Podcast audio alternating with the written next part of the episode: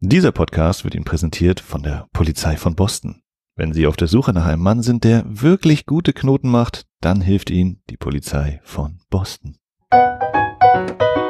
Es hat mir gar nicht mal so gut gefallen. Elektromagnetismus ist eh in dem Film für alles verantwortlich. Was machen sie denn als nächstes? Erstmal in so eine Square Dance Bar. Und in seinem Gesicht spielt sie einfach gar nichts ab. Er hat ja gar keine Familie, er kann sich auch wirklich schlecht um sich kümmern, er lebt auf dem Campus und kann da immer nur außerhalb essen und sie kommt aus einer Großfamilie und ich dachte so, ja, okay, Match made in heaven. Wir wollen ja gerade sehen, wie krass unterlegen die Menschheit ist und dann gehen wir natürlich hin und zeigen die besten und größten Waffen, die die Menschheit hat und nicht irgendwie Castor Brauxel. Football is life! Es ist stark davon auszugehen, dass es eigentlich gar keine Massenpanik gab. Das ist ein bisschen ungünstig, die Strategie, möchte ich mal sagen. Aber wir sind Amerikaner, wir haben das schon immer so gemacht, wir tanzen hier unseren Square Dance. Meisterwerk. Mhm.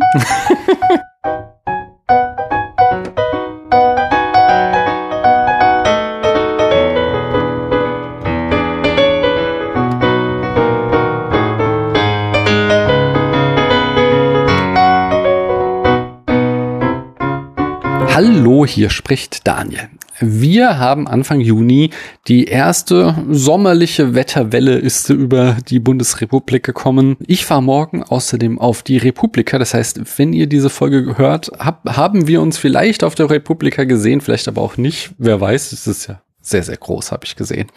Äh, ich bin zum ersten Mal da. Aber das hier ist nicht der Podcast, in dem wir übers Wetter sprechen, außer dass wir es am Anfang immer machen. Also ich. Und auch nicht der Podcast, wo ich über irgendwelche Internetkonferenzen spreche, sondern der Podcast, in dem ich mit interessanten Menschen über tolle Filme spreche.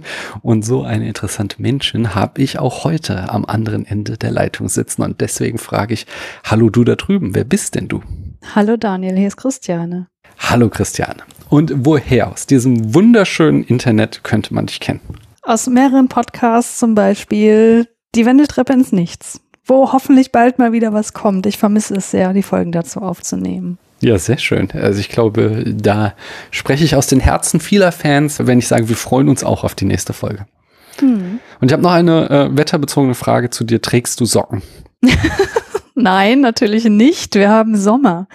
Ich trage bis, weiß ich nicht, bis Oktober jetzt keine Socken mehr. Okay, äh, weil ich saß vorhin auf dem Sofa und hatte keine Socken an, dann dachte ich mir, ach, jetzt hier mit 23,5 Grad wird's aber auch schon wieder ein bisschen kühl in der Wohnung. Da ziehe ich mir immer Socken an. Ja, dass wir unterschiedliches Wärmeempfinden haben, das haben wir schon häufiger festgestellt. Ja, aber wir sprechen über einen Film und zwar über War of the Worlds und bevor wir das machen, mache ich, führe ich uns wie immer in das Jahr ein. Wir befinden uns im Jahr 1953. Es ist das Karl-Marx-Jahr in der DDR. Die Malediven rufen die Republik aus. Josip Broz Tito wird zum Staatspräsidenten von Jugoslawien gewählt. Mit der Abschaffung des Mehrparteiensystems wird Ägypten zur Militärdiktatur. Dwight D. Eisenhower wird US-Präsident. Josef Stalin stirbt.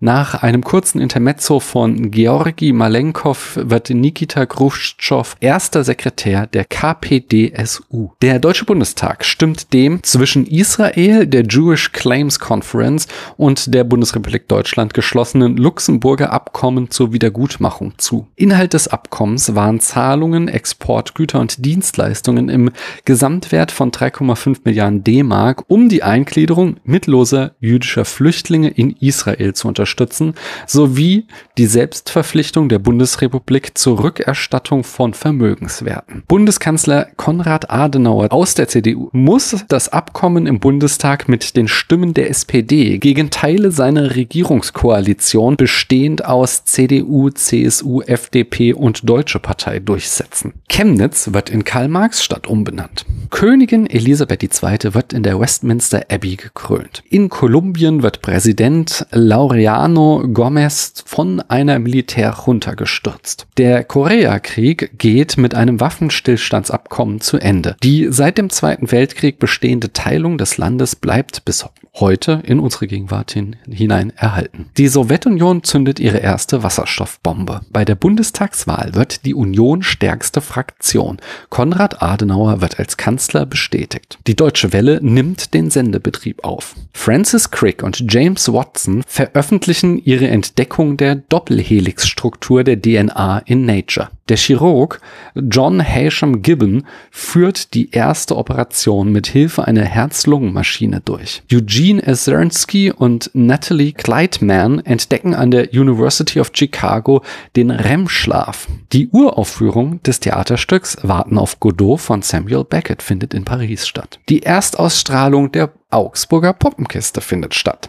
Die Oscarverleihung wird zum ersten Mal im Fernsehen in den Vereinigten Staaten und in Kanada übertragen. Isabelle Hubert, Rick Moranis, Tony Blair, Alex Van Halen, Pierce Brosnan, Alfred Molina, Danny Elfman, Xi Jinping, Hulk Hogan, James Horner, Hertha Müller, Robert Picardo, Kim Basinger, John Malkovich und Bill Pullman werden geboren. Percy Faith and his Orchestra stehen mit The Song from Moulin Rouge in den USA acht Wochen an den Spitzen der Charts und haben damit den Hit des Jahres. Ab Dezember beginnt auch in Deutschland das Auswerten der Hits. Es hängt ein Pferdehalfter an der Wand von Bruce Lowe ist der erste Boxenschlager im Dezember 1953.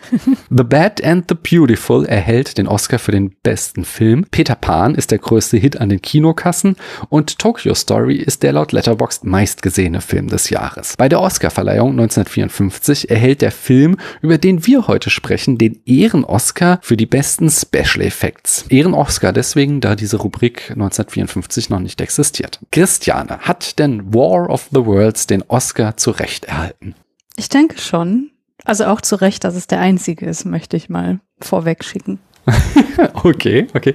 Also das heißt, die Special Effects konnten dich durchaus begeistern. Ja, auf jeden Fall. Also ich meine, man muss es im Kontext seiner Zeit sehen und ich glaube, dass es sich dafür schon wirklich sehr sehen lassen kann. Mhm. Mm, dann erzähl doch mal, was hast du für eine Geschichte mit dem Film? Also hast du ihn zum ersten Mal gesehen oder kanntest du ihn schon? Und wie hat er dir denn gefallen?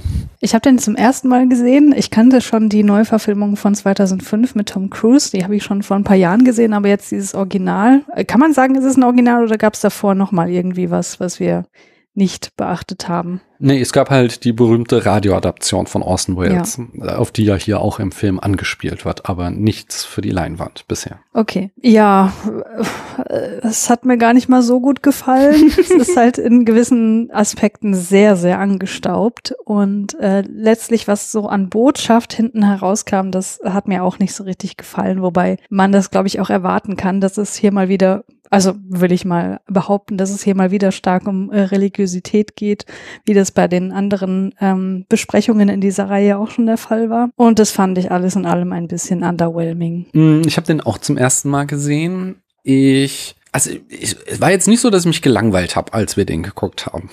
Mhm. Und ich gebe dir vollkommen recht, da ist vieles sehr angestaubt, wobei ich da auch auch so, so eine ja schützende Hand drüber halten will, dahingehend, dass der Film halt auch sehr erfolgreich war und viele Trends gesetzt hat und wir deswegen halt sehr, sehr viele Tropes, die wir hier gesehen haben, aus Filmen kennen, die danach kamen, die das halt da aufgegriffen haben. Das heißt, er ist so ein bisschen Opfer seiner eigenen Popularität auch geworden, dieser Film, dahingehend, dass wir einfach äh, vieles sehr auswendig kennen, was er macht, weil wir es schon woanders gesehen haben. In anderen Aspekten wiederum ist er geradezu absurd. Da werde ich nachher auch nitpicken drauf rumreiten. Aber das war jetzt kein, kein Meisterwerk, es war jetzt kein 2001, aber ich hatte durchaus irgendwie meinen Spaß damit. Von daher bin ich da, glaube ich, ein bisschen gnädiger als du. Ja, also mit angestaubt meinte ich jetzt auch nicht die Tropes, die da drin stecken, sondern eher so, wie uns Gesellschaft dargestellt wird. Aber da kommen wir sicherlich dann gleich drauf zu sprechen. Definitiv werden wir das noch besprechen. Ich habe noch zwei Zitate Zitate diesmal sogar. Das erste, und das unterstreicht nochmal so ein,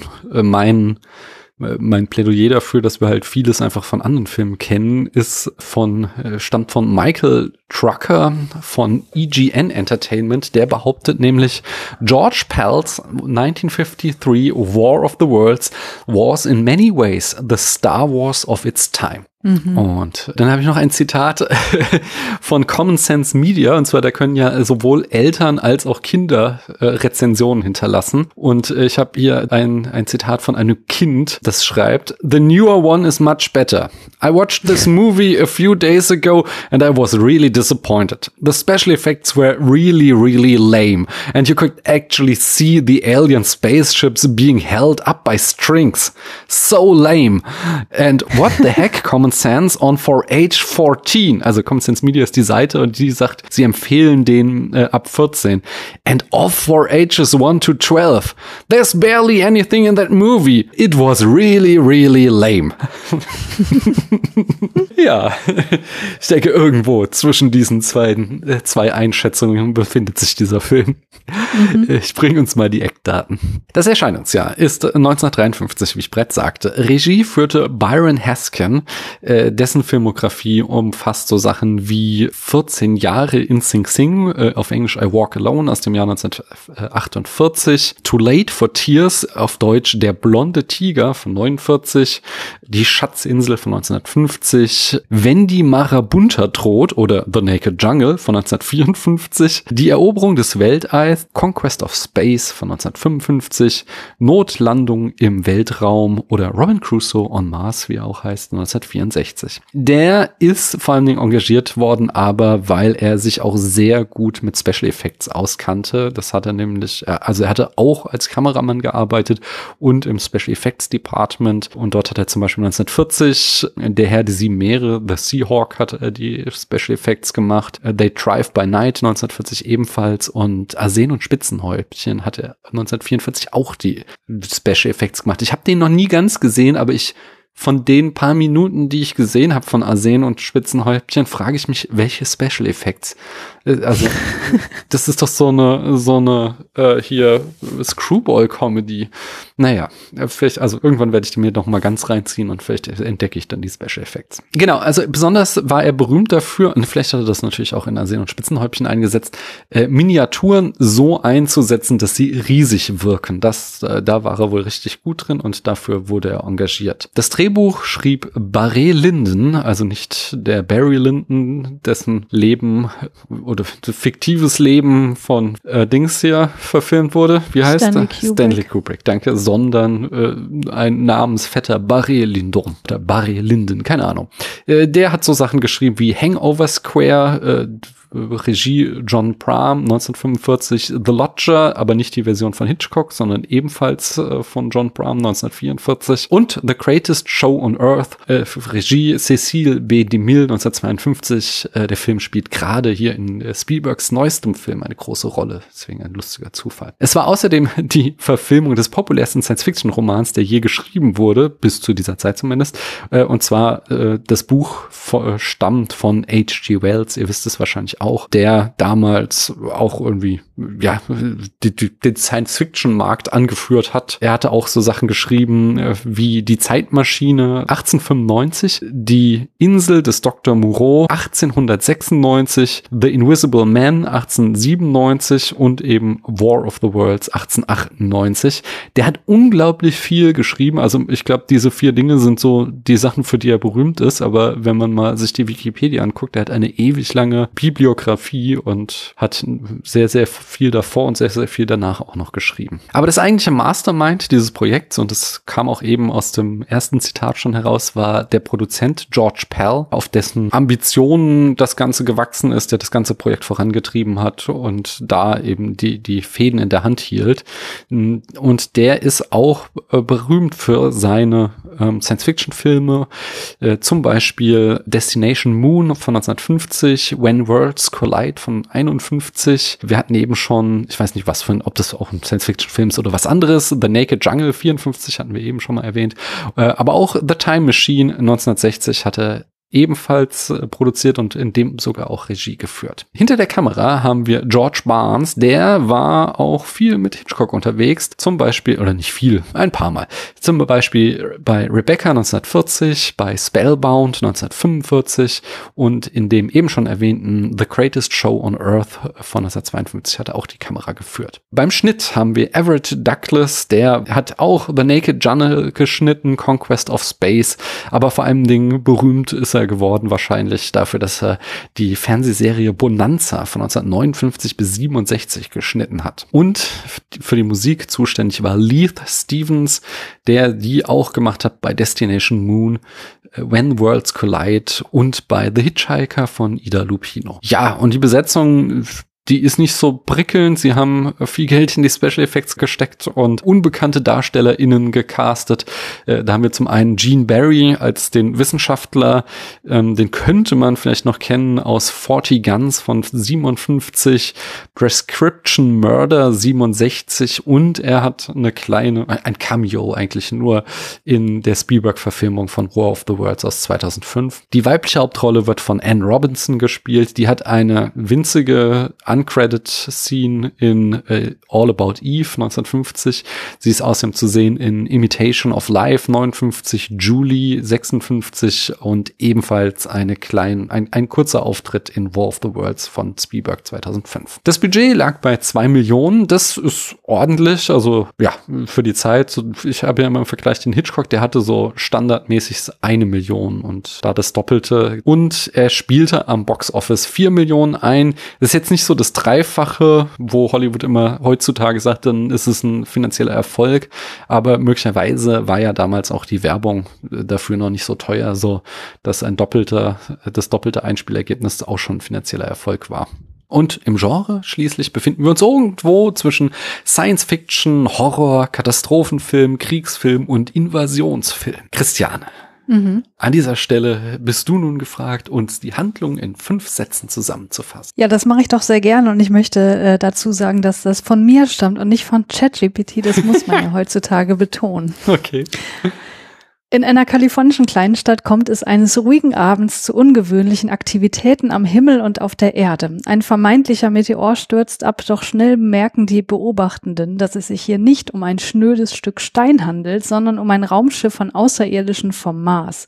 Außerirdischen, die ganz offensichtlich den Menschen gegenüber feindlich gesinnt sind. Die Wesen setzen fortschrittliche und zerstörerische Technologien ein, um die irdischen Bewohner, die sich ihnen in den Weg stellen, auf der Stelle zu pulverisieren.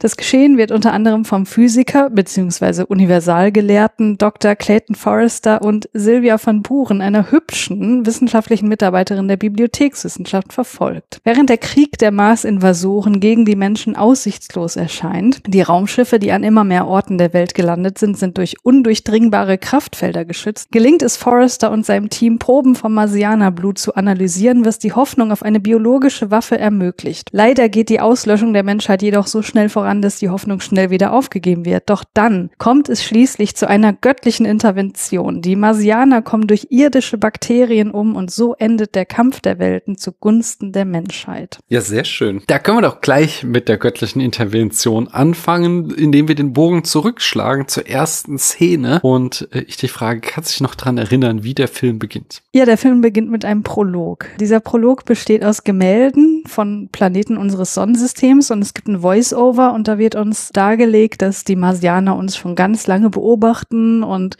auf der Suche sind nach einem neuen Zuhause und äh, da werden halt die verschiedenen Planeten sozusagen äh, durchgegangen und gesagt, warum das dort und dort und dort nicht möglich ist und warum nur die Erde am Ende übrig bleibt. Komischerweise wird die Venus ausgelassen. Das hat mich schon beim Gucken gestört.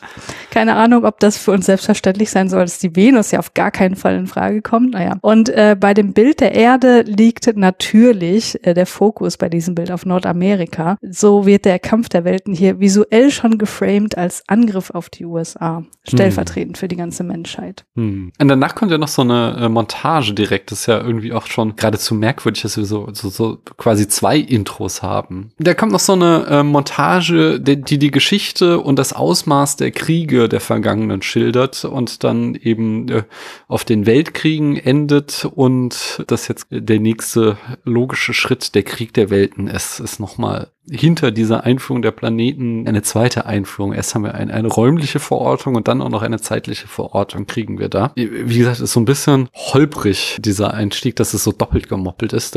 Das wirkt so, als hätten sie die bei, also die erste Idee ist ja so, zumindest vom Text, glaube ich, ziemlich dicht am Buch gehalten und aber als mhm. hätten sie diese zweite Idee auch gehabt und wollten sie jetzt nicht verfallen lassen, nur weil sie schon das andere Prolog haben.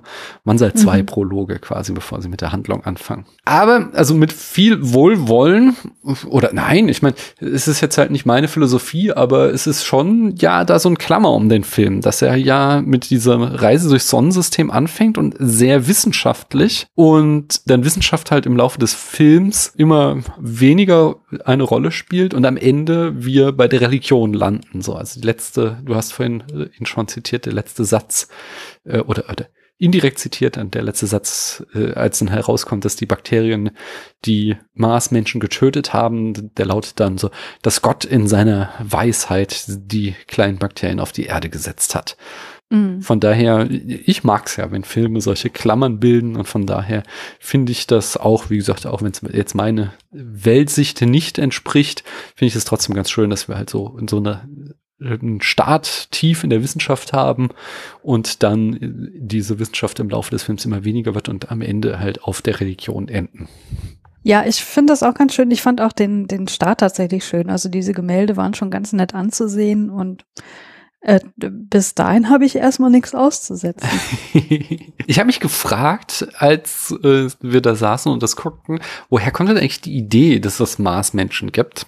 Mhm. Hast du eine Ahnung, woher das kommt? Nein. Du bist du, du bist doch Fan der äh, Sternengeschichten. Vielleicht hättest du das äh, gewusst, weil Uppsala, er hat es neulich jetzt auch noch mal erwähnt gerade, da fiel es mir ein, äh, dass er da tatsächlich auch schon mal drüber gesprochen hat. Aber ich habe es nachgeschlagen, ich äh, kann es euch gerne vortragen. Im 17. Jahrhundert fing das Ganze an. Da entdeckte man, dass der Mars Polkappen hat und damit kam dann überhaupt die Idee auf, dass es Wasser auf dem Mars und damit auch Leben auf dem Mars geben könnte. Im späten 18. Jahrhundert dann waren die Teleskope so gut, dass man Beobachtungen von sich verändernden dunklen Flecken auf der Marsoberfläche machen konnte.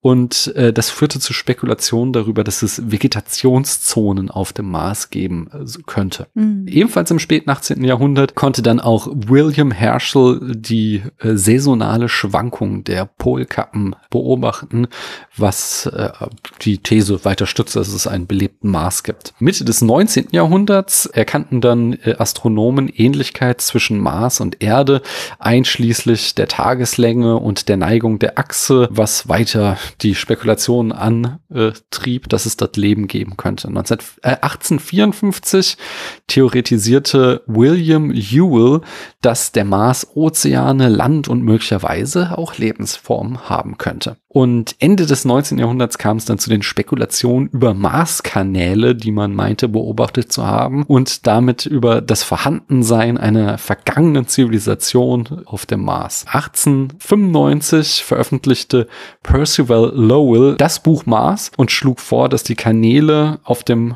äh, Mars das Werk einer antiken Zivilisation gewesen sein könnten. 1897 dann ja, äh, wie schon beschrieben, ähm, das Buch Krieg der Welten von H.G. Wells was dann eben diese Idee, dass es Leben auf dem Mars geben könnte, äh, aufgegriffen hat und damit diesen Trope in der Science Fiction eingeführt hat.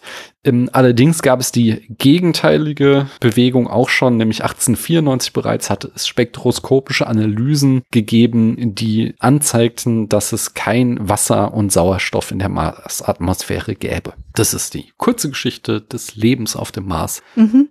Sagen dir die Marsgesichter was? Ja, das war doch in den 90ern so ein Ding, oder? War das nicht auch so einer von den Rovern, der die entdeckt hat, oder war irgendeine Sonde? Nee, nee, nee, die, nee, die sind durch äh, irgendwelche Beobachtungen von der Erde oder von, von äh, Sonden aus äh, aufgekommen. Ich glaube in den 70ern schon. Okay. So Felsformationen, die eben so aussahen wie irgendwelche Gesichter. Ja. Ich erinnere mich, also ich war ja äh, Astronomie-Fan als Kind schon und hatte so gewisse Bücher mm. und mhm. äh, da waren auch die Marsgesichter immer abgebildet und ich fand das total faszinierend. Ja, ja. Das, äh, die sagen mir auch was. Also, wie gesagt, ich dachte, das wäre auch später, weil das auch so ich aus meiner Kindheit mich daran noch erinnere.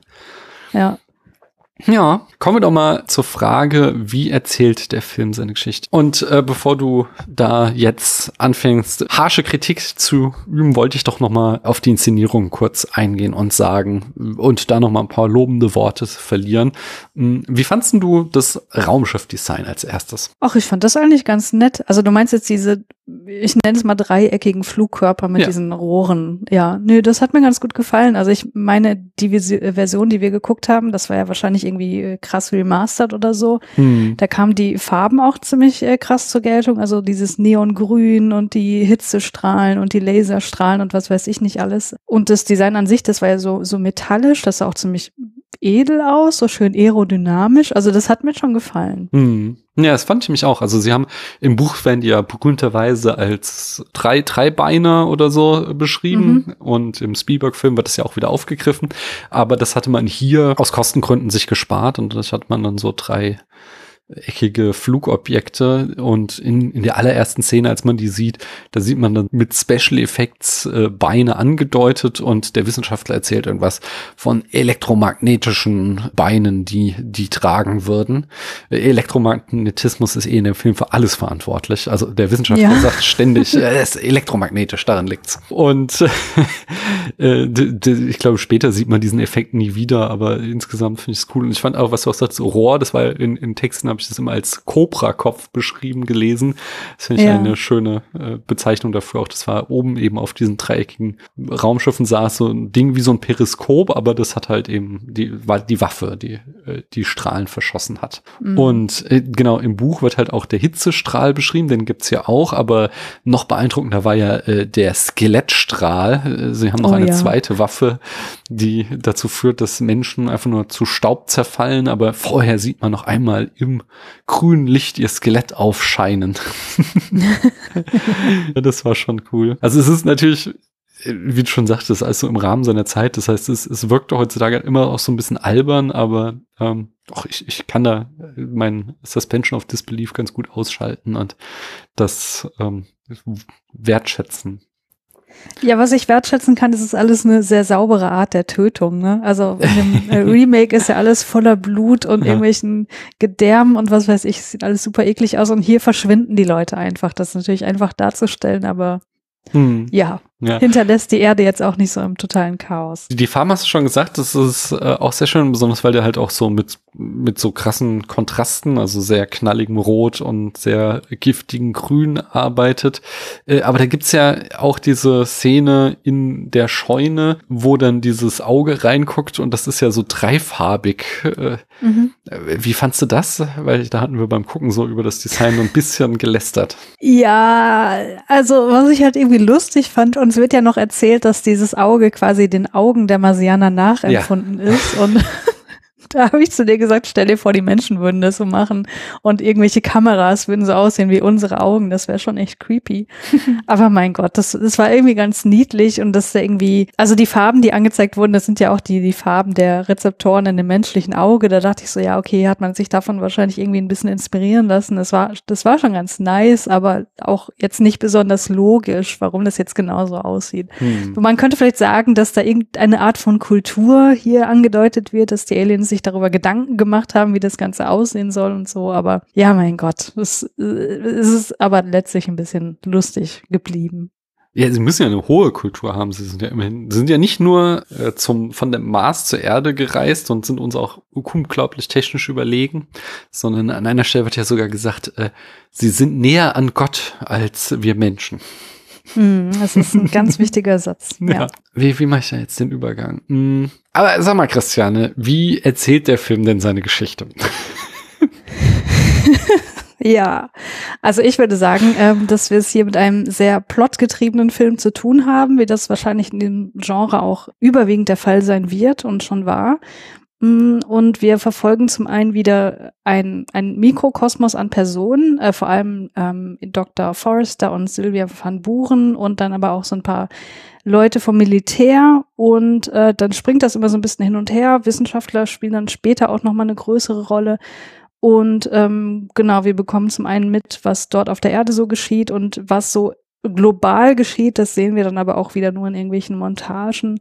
Das wird also nur angedeutet, dass es sich hier um ein globales Phänomen handelt. Ja, und generell ist der Film so ein bisschen komisch nuanciert. Also wenn man sich dann die Gespräche mal näher anguckt, die so stattfinden im Film, da kann ich gleich auch noch ein paar Beispiele bringen, dann handeln die oft gar nicht von dem, was so passiert, sondern da werden dann äh, irgendwelche Kindheitsgeschichten ausgepackt oder es wird darüber sinniert, was für ein Schönheitsempfinden die Marsianer wohl haben und so. Also es ist alles ein bisschen off und ein bisschen strange, aber ja, generell doch sehr, sehr plotgetrieben. Es ist auch generell nicht so viel Dialog im Film, muss man sagen. Das stimmt. Ich habe mir gerade überlegt, es wäre eigentlich ganz interessant mal, so ein Weltuntergang, der äh, charaktergetrieben ist, aber Weltuntergangsfilm, der charaktergetrieben ist. Ähm, ja, ich sag nur Melancholia, Daniel. Es, da kommen wir ja noch hin. War, ich hatte es schon erwartet, dass du äh, das wieder droppst. Ich glaube, es, es wird auch so ein Running Gag, dass du es in jedem, jeder Folge einmal sagen musst.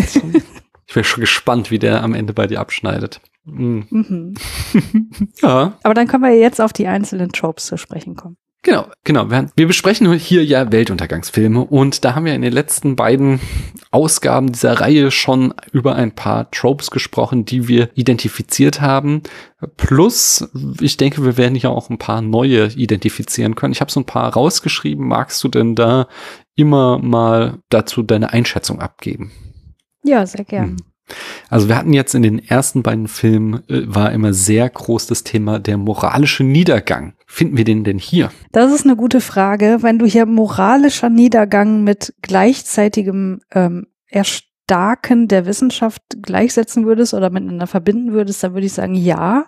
Aber es ist jetzt nicht so, es ist nicht so krass ausgeprägt und nicht so offensichtlich wie in den bisherigen Filmen, würde ich sagen. Hm. Das ist ein interessanter Gedanke, den hatte ich so gar nicht, dass man das wenn man so dieses christliche Weltbild, das der Film transportiert, zugrunde legt, dass man dann natürlich so eine wissenschaftliche Weltsicht irgendwie als moralischen Niedergang betrachten könnte. Mhm. Ich weiß nicht, ob er das machen würde, ob der so weit geht, weil ich glaube auch so, so Entwicklungen wie die Leugnung der Evolution und so, das sind im, im amerikanischen fundamentalistischen Christentum neuere Entwicklungen. Ich glaube, ich äh, kann jetzt nicht die Hand dafür ins Feuer legen, aber ich meine, dass es tatsächlich erst so in diesen Kulturkämpfen seit den 80er Jahren auch so Thesen aufgekommen sind und davor hatten die Leute eigentlich wenig Probleme damit, Evolutionstheorie und Christentum zusammenzudenken. Mm, ähm, das meine ich auch tatsächlich gar nicht. Die Evolutionstheorie, die wird ja auch nicht geleugnet im Film. Ja. Im Film wird ja auch gesagt, die Marsianer, die haben sich wahrscheinlich aus Fischen weiterentwickelt oder so. Mhm. Aber die werden ja mehrmals auch bezeichnet als Wesen mit sehr großen Gehirnen und dafür sind die Körper halt irgendwie verkümmert. Das heißt, die sind auch mit dieser mhm. kognitiven, mentalen, aber auch technologischen Überlegenheit ja assoziiert. Und da sehe ich halt eben diese zwei Pole, die sich gegenüberstehen. Mhm. Ja, ein spannender Gedanke auf jeden Fall. Also, das heißt, wir haben schon, das wird schon so gestreift, das Thema, aber es ist jetzt nicht so zentral wie in den ersten beiden Filmen, könnte man Auf jeden so, Fall, ja. ja. Mm, was jetzt interessant ist, fand ich, weil es im ersten Film und jetzt im dritten wieder so ist, wenn es im zweiten nicht ganz so war, dass wir hier so ein äh, Pass pro Toto Geschichte haben, so ein Mikrokosmos, der für die gesamte Welt steht. Mhm. Weißt du, was ich meine? Ich nehme an, ja. Also ich weiß, was du meinst. Genauso wie in dem ersten Film, den wir gesprochen haben, ähm, Werdens Untergang, äh, war es so, dass wir halt so die Geschichte eines Dorfes hatten, auch wenn das so ein bisschen mhm. größer dann wurde, als sich die Landhandlung nach LA verlagerte. Und das dann aber uns erzählt wurde, dass halt diese gleichen Ereignisse, die wir hier sehen, auf der ganzen Welt stattfinden. Während ja. der zweite Film ja eher so ein, so ein, okay, war eh insgesamt irgendwie eine ganz schöne Katastrophe inszenatorisch, äh, aber da, da war der Scope irgendwie so ein bisschen größer, dadurch, dass es ja auch so äh, eine Weltregierung irgendwie eine Rolle spielte und der da auch irgendwie äh, eine Zeitung oder Massenmedien für die ganze Welt irgendwie hatte und so, bla. Mhm. Ähm, das Thema ist zurück, würde ich mal sagen. Und ja, ich würde es ja. gerne im Auge behalten, denn ich kann mir vorstellen, dass das auch weiter, also ich glaube, es ist einfach sehr praktisch. Man kann sehr einfach so Filme erzählen. Ich glaube auch, und es ist wahrscheinlich auch so ein Anknüpfungspunkt für viele äh, Zuschauende. Ne? Ja. Also vor allem dieses, dieses Kleinbürgerliche am Anfang, das fand ich auch irgendwie so lustig. Hm. Ich habe mir im, äh, in Vorbereitung auf den Podcast nochmal das Skript durchgelesen und äh, weil ich den Film jetzt nicht nochmal gucken konnte. Und ähm, da, da habe ich, das fand ich während des Schauens aber schon so lustig. Die Wissenschaft Machen ja am Anfang ähm, Angelurlaub da irgendwo ja. in, in, der ländlichen Umgebung von äh, Los Angeles wahrscheinlich. Und da kommt da so ein Ranger vorbei, der sie dann darüber informieren möchte, dass hier gerade was passiert ist. Und der sagt dann so, you're the guys from Pacific Tech, ain't you? So, also das ist so eine Kleinstadt, da weiß man einfach, dass die Leute da genau diese Wissenschaftler sind, die da gerade Angelurlaub machen. Ähm, das war schon sehr unterhaltsam. Das hatte so ein bisschen Twin Peaks Vibes. Ja, insbesondere, weil er sich ja dann sofort ein Stück äh, Fisch von ihrem Grill nimmt und das auf ein trockenes Sandwich legt und isst, ja. während er ihnen erzählt, dass da irgendwas vom Himmel gestürzt ist und sie mal kommen sollen. Genau, das ist alles sehr familiär dort. Mm, wir hatten äh, in den ersten beiden Filmen hatte Religiosität eine große Rolle gespielt.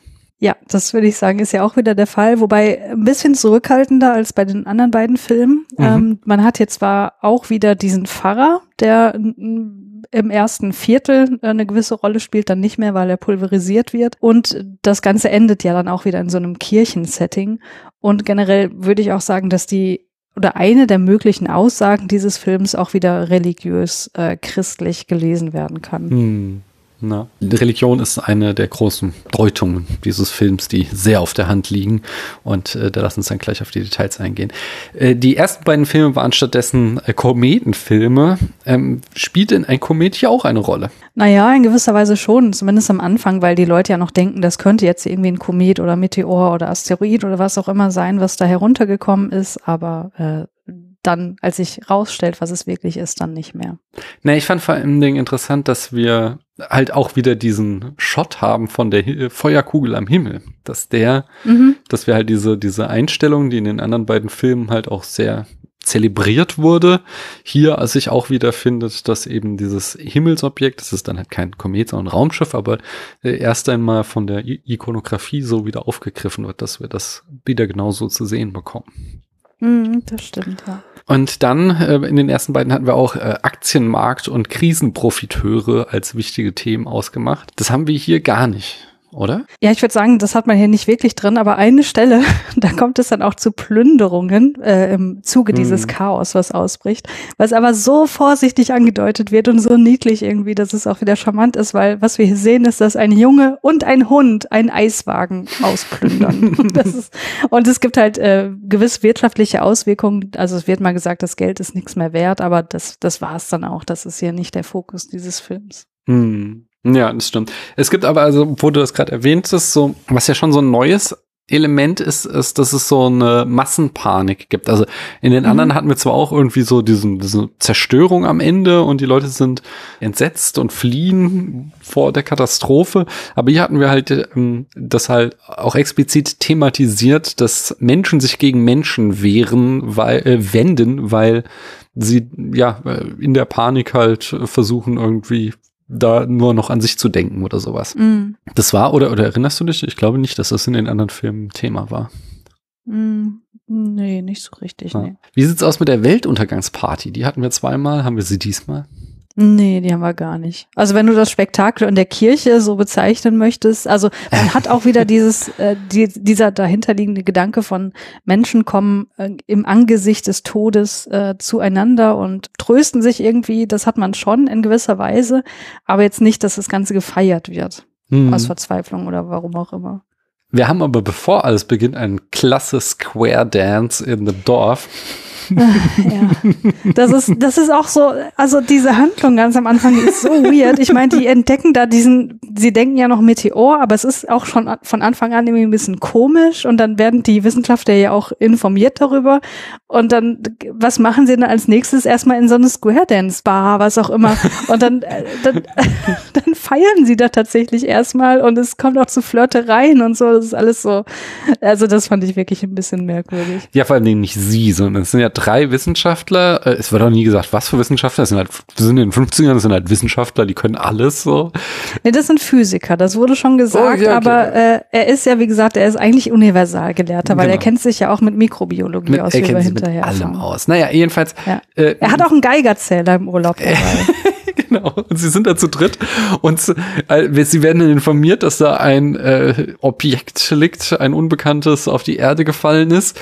Und äh, was machen sie? Zwei davon fliegen erstmal mit dem Privatflugzeug nach Hause, kriegen wir nur erzählt und nur noch der eine Typ ist zu sehen.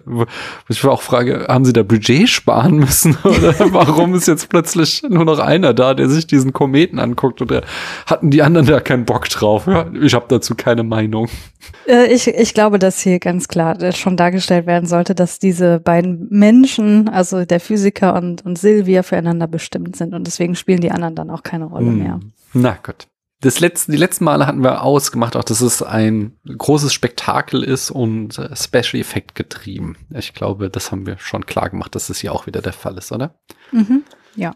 Du sagtest schon so, dass die Menschen zusammenkommen, so, das hatte ich auch nochmal aufgeschrieben. Ich würde auch sagen, neu ist, dass wir so ein bigger Picture kriegen, oder?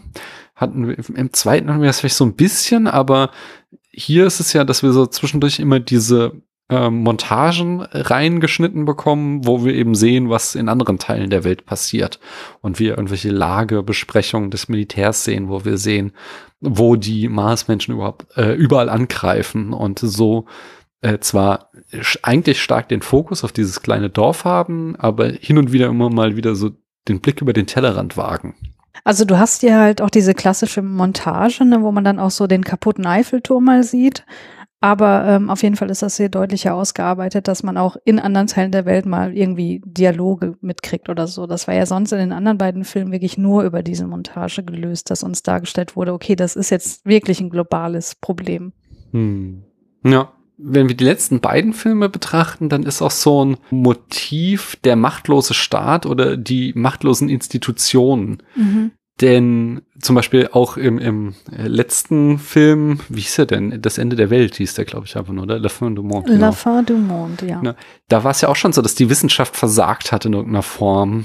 Ähm, die, die Katastrophe, klar zu machen, oder? War da nicht auch so, eine, so ein, wie gesagt, er war sehr verworren, aber ich glaube, da war auch so ein, so ein wieder fallen gelassener Handlungspfad drinne, äh, dass, ja. dass, dass da irgendwie die Wissenschaft das nicht so richtig kommunizieren konnte. Ja, das kann sein. Das war aber auch alles so all over the place, weil er war ja erst Wissenschaftler und dann war er Publizist und ach, keine Art, das äh, kann man sich ja nochmal anhören, aber den Film muss man echt nicht gucken. Ähm, also was man hier in diesem Film auf jeden Fall stark drin hat, ist, dass das Militär keine Chance genau. hat. Ne? Wenn man jetzt Militär auch als Repräsentationsorgan des Staates irgendwie sehen möchte, dann, ähm, die haben ja, also die richten ja faktisch einfach gar nichts aus. Hm. Ja, aber äh, also das Militär definitiv ist komplett inkompetent, also oder unterlegen halt einfach. Ähm, mhm. Aber auch die Wissenschaft ist ja wieder, also sie, sie sind ja eigentlich schon so auf dem richtigen Weg. Sie haben ja schon irgendwie so eine These. Ähm, da sehen wir ja tatsächlich auch eine Wissenschaftlerin, die da irgendwie äh, das ganze, das Mars, Marsmenschenblut analysiert und da auch schon irgendwie sagt, uh, das ist aber sehr äh, simpel und anfällig für Krankheiten oder sowas. Mhm. Und äh, das wird dann aber, also durch diese Plünderung wird, wird dann halt auch ihr ähm, Labormaterial geplündert und dadurch kann dann die Wissenschaft auch eben nicht weiterhelfen, weil im Endeffekt. Ich fand die Darstellung hier des wissenschaftlichen Betriebs schon echt interessant. Ähm, also das fing schon damit an, dass es Pacific Tech heißt, äh, wo ich dachte, ja, okay, Caltech konnten sie es nicht nennen, deswegen Pacific Tech wahrscheinlich. Was ist Caltech? Magst du das? Das California Institute of Technology. Ah, okay. Das ist so äh, eine der wichtigsten wissenschaftlichen Institutionen der mhm. USA. Interessant dann aber im Verlauf ist, also du bekommst ja nicht mit, dass irgendwie WissenschaftlerInnen in diesem Film irgendwie systematisch das Ganze jetzt anfassen und angehen, sondern das ist eher so zufällig. Ne? Zufällig gelangt er an das Blut, was er dann seiner Arbeitsgruppe gibt, die, wie gesagt, plötzlich ist es, keine Ahnung, Mikrobiologie oder so, obwohl er eigentlich Physiker ist. Also das ist mal wieder etwas inkonsistent. aber man muss äh, positiv hervorheben, dass die Arbeitsgruppe geschlechterdivers ist. Also ne, man hat ja auch Frauen, die mal was sagen dürfen und auch schlaue Sachen sagen dürfen. Und letztlich kann man sagen, ja, okay, die WissenschaftlerInnen sind irgendwie da dran, die haben jetzt hier diese Probe bekommen, aber müssen sich halt letztlich ihrer Unterlegenheit dann stellen, weil die Marsianer sind so gefährlich und so schnell fortschreitend in ihrer, in ihrer, in ihrem Tötungswahn, dass die Wissenschaft einfach nicht hinterherkommt. Hm. Ja, das möchte ich aber gerne weiter auch beobachten. Ich kann mir vorstellen, dass das Motiv auch öfter wieder vorkommt. Also so ein, dass es wir diverse Institutionen wie Wissenschaft, wie Militär und so weiter bekommen, die äh, mhm. äh, versagen. Mhm. Und auch, was wir bisher noch gar nicht so in diese Tropes mit aufgenommen haben, was aber auch, denke ich, immer klarer wird, ist, dass diese Weltuntergangsfilme eben ganz stark auch Spiegel von aktuellen Ängsten sind in der Zeit, in der sie entstehen. Hm. Also wir hatten da ja, das war der erste, der den ersten Weltkrieg stark wieder gespiegelt hat. Der zweite war, glaube ich, der Hallische Komet oder beide waren der Hallische Komet. Genau, die haben ja auch beide auf dem gleichen Buch aufgebaut. Mhm. Deswegen war der Hallische Komet da für beide wichtig. Und hier haben wir jetzt eben, da werden wir auch gleich drauf eingehen, den Kalten Krieg, der sich auch ganz stark als große Angst in der amerikanischen Bevölkerung, in der amerikanischen Kultur wiederfindet und der hier dann eben mit den Mitteln des Science-Fiction-Films behandelt wird. Mhm. Und am Ende haben wir jetzt in allen drei Filmen gesehen, dass das Lebbe weitergeht, nicht? Ja. so ist das. Am Ende muss es halt wie ich auch schon bei den letzten Malen sagen, äh, sagte, irgendjemanden geben, der die Geschichte erzählt. Ja. Hast du noch einen Trope? Also ich habe noch einen Trope, der sich jetzt nicht auf den Weltuntergangsfilm als solchen bezieht, sondern eher auf diese, ich nenne es mal Alien-Erstkontakterzählung. Mhm. Ähm, wir sind ja bei den bisherigen Filmen auch darauf eingegangen, was der Komet so an, an äh, Tropes mit sich bringt. Deswegen dachte ich, äh, bringe ich das hier auch ein, obwohl mhm. das jetzt nicht weltuntergangsspezifisch ist.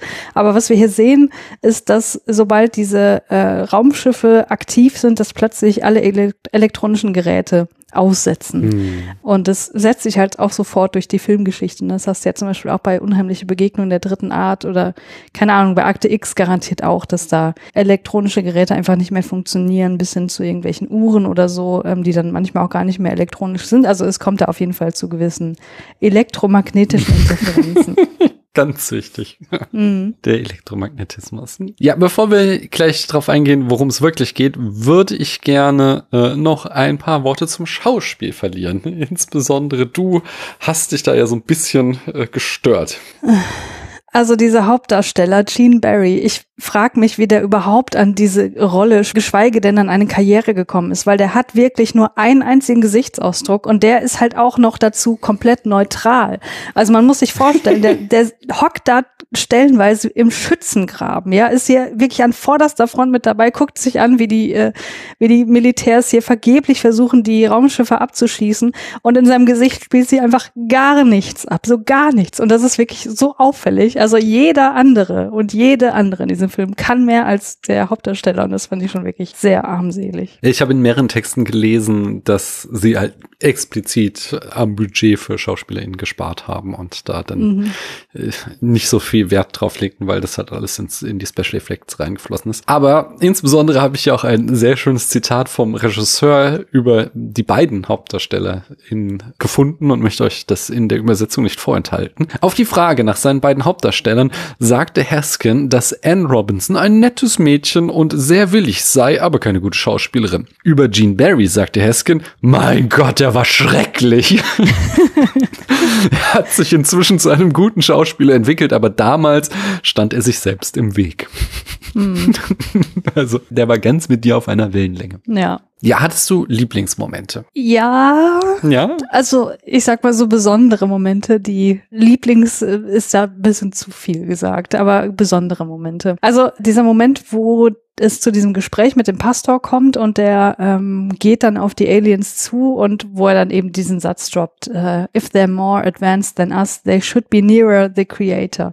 Also das fand ich irgendwie schon, das ist schon eine, eine Hammerlein so und die, die setzen einfach so den, den Ton in dieser äh, Szene, hm. das fand ich schon ganz gut. Also ich finde tatsächlich auch die Farm-Szene, also die haben wir, wir haben ja auch nochmal den Spielberg-Film geschaut und wir haben auch das Buch gelesen, noch nicht ganz fertig, aber fast fertig sind wir und da spielt ja in allen diese Farm-Szene eine große Rolle, weil das eben so der größte Suspense-Moment einfach ist, dass unsere HeldInnen in die Enge getrieben sind. Sie sind in einem Gebäude und direkt davor befinden sich eben die Aliens und die kommen dann in das Gebäude hinein und untersuchen es und sie, äh, die Protagonistinnen müssen äh, dem, dem Arm, der da in allen Varianten, die, wie wir es jetzt rezipiert haben, auch immer wieder auftaucht mit der Kamera oder was es ist vorne dran äh, ausweichen, mhm. um ihr äh, nicht in, in das Blickfeld zu geraten.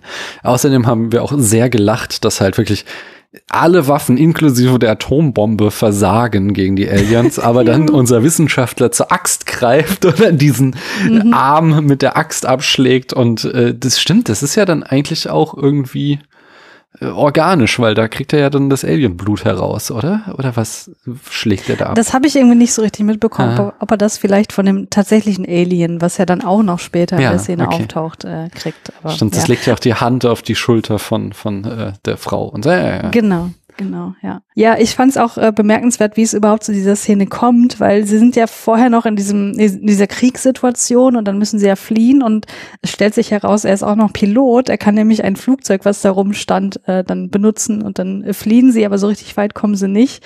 Ähm, wir erfahren dann später auch noch, dass sie als als äh, Bibliothekswissenschaftlerin auch noch Busfahrerin ist. Also offenbar wurden die Leute damals irgendwie zweigleisig ausgebildet. Aber ähm, dann sind sie ja in diesem Bauernhaus und kommt da erstmal so ein bisschen zur Ruhe. Und was macht man da? Macht erstmal was zu essen. Also äh, sie macht dann Spiegeleier und Speck. Und da kommt zu so einem privaten Gespräch und das meinte ich äh, am Anfang mit, diese Gespräche sind irgendwie so, so off. Also dann äh, reden sie darüber, naja, er hat ja gar keine Familie, er kann sich auch wirklich schlecht um sich kümmern, er lebt auf dem Campus und kann da immer nur außerhalb essen und sie kommt aus einer Großfamilie und ich dachte so, ja, okay, Match made in heaven so. Also ähm, bei dem Tom Cruise Film habe ich dir gesagt, boah, ich will nicht nicht, dass dieser Film darum geht, was für ein geiler Vater er wird durch das Ganze. Und hier dachte ich so, ich will nicht, dass dieser Film darum geht, dass die sich verlieben.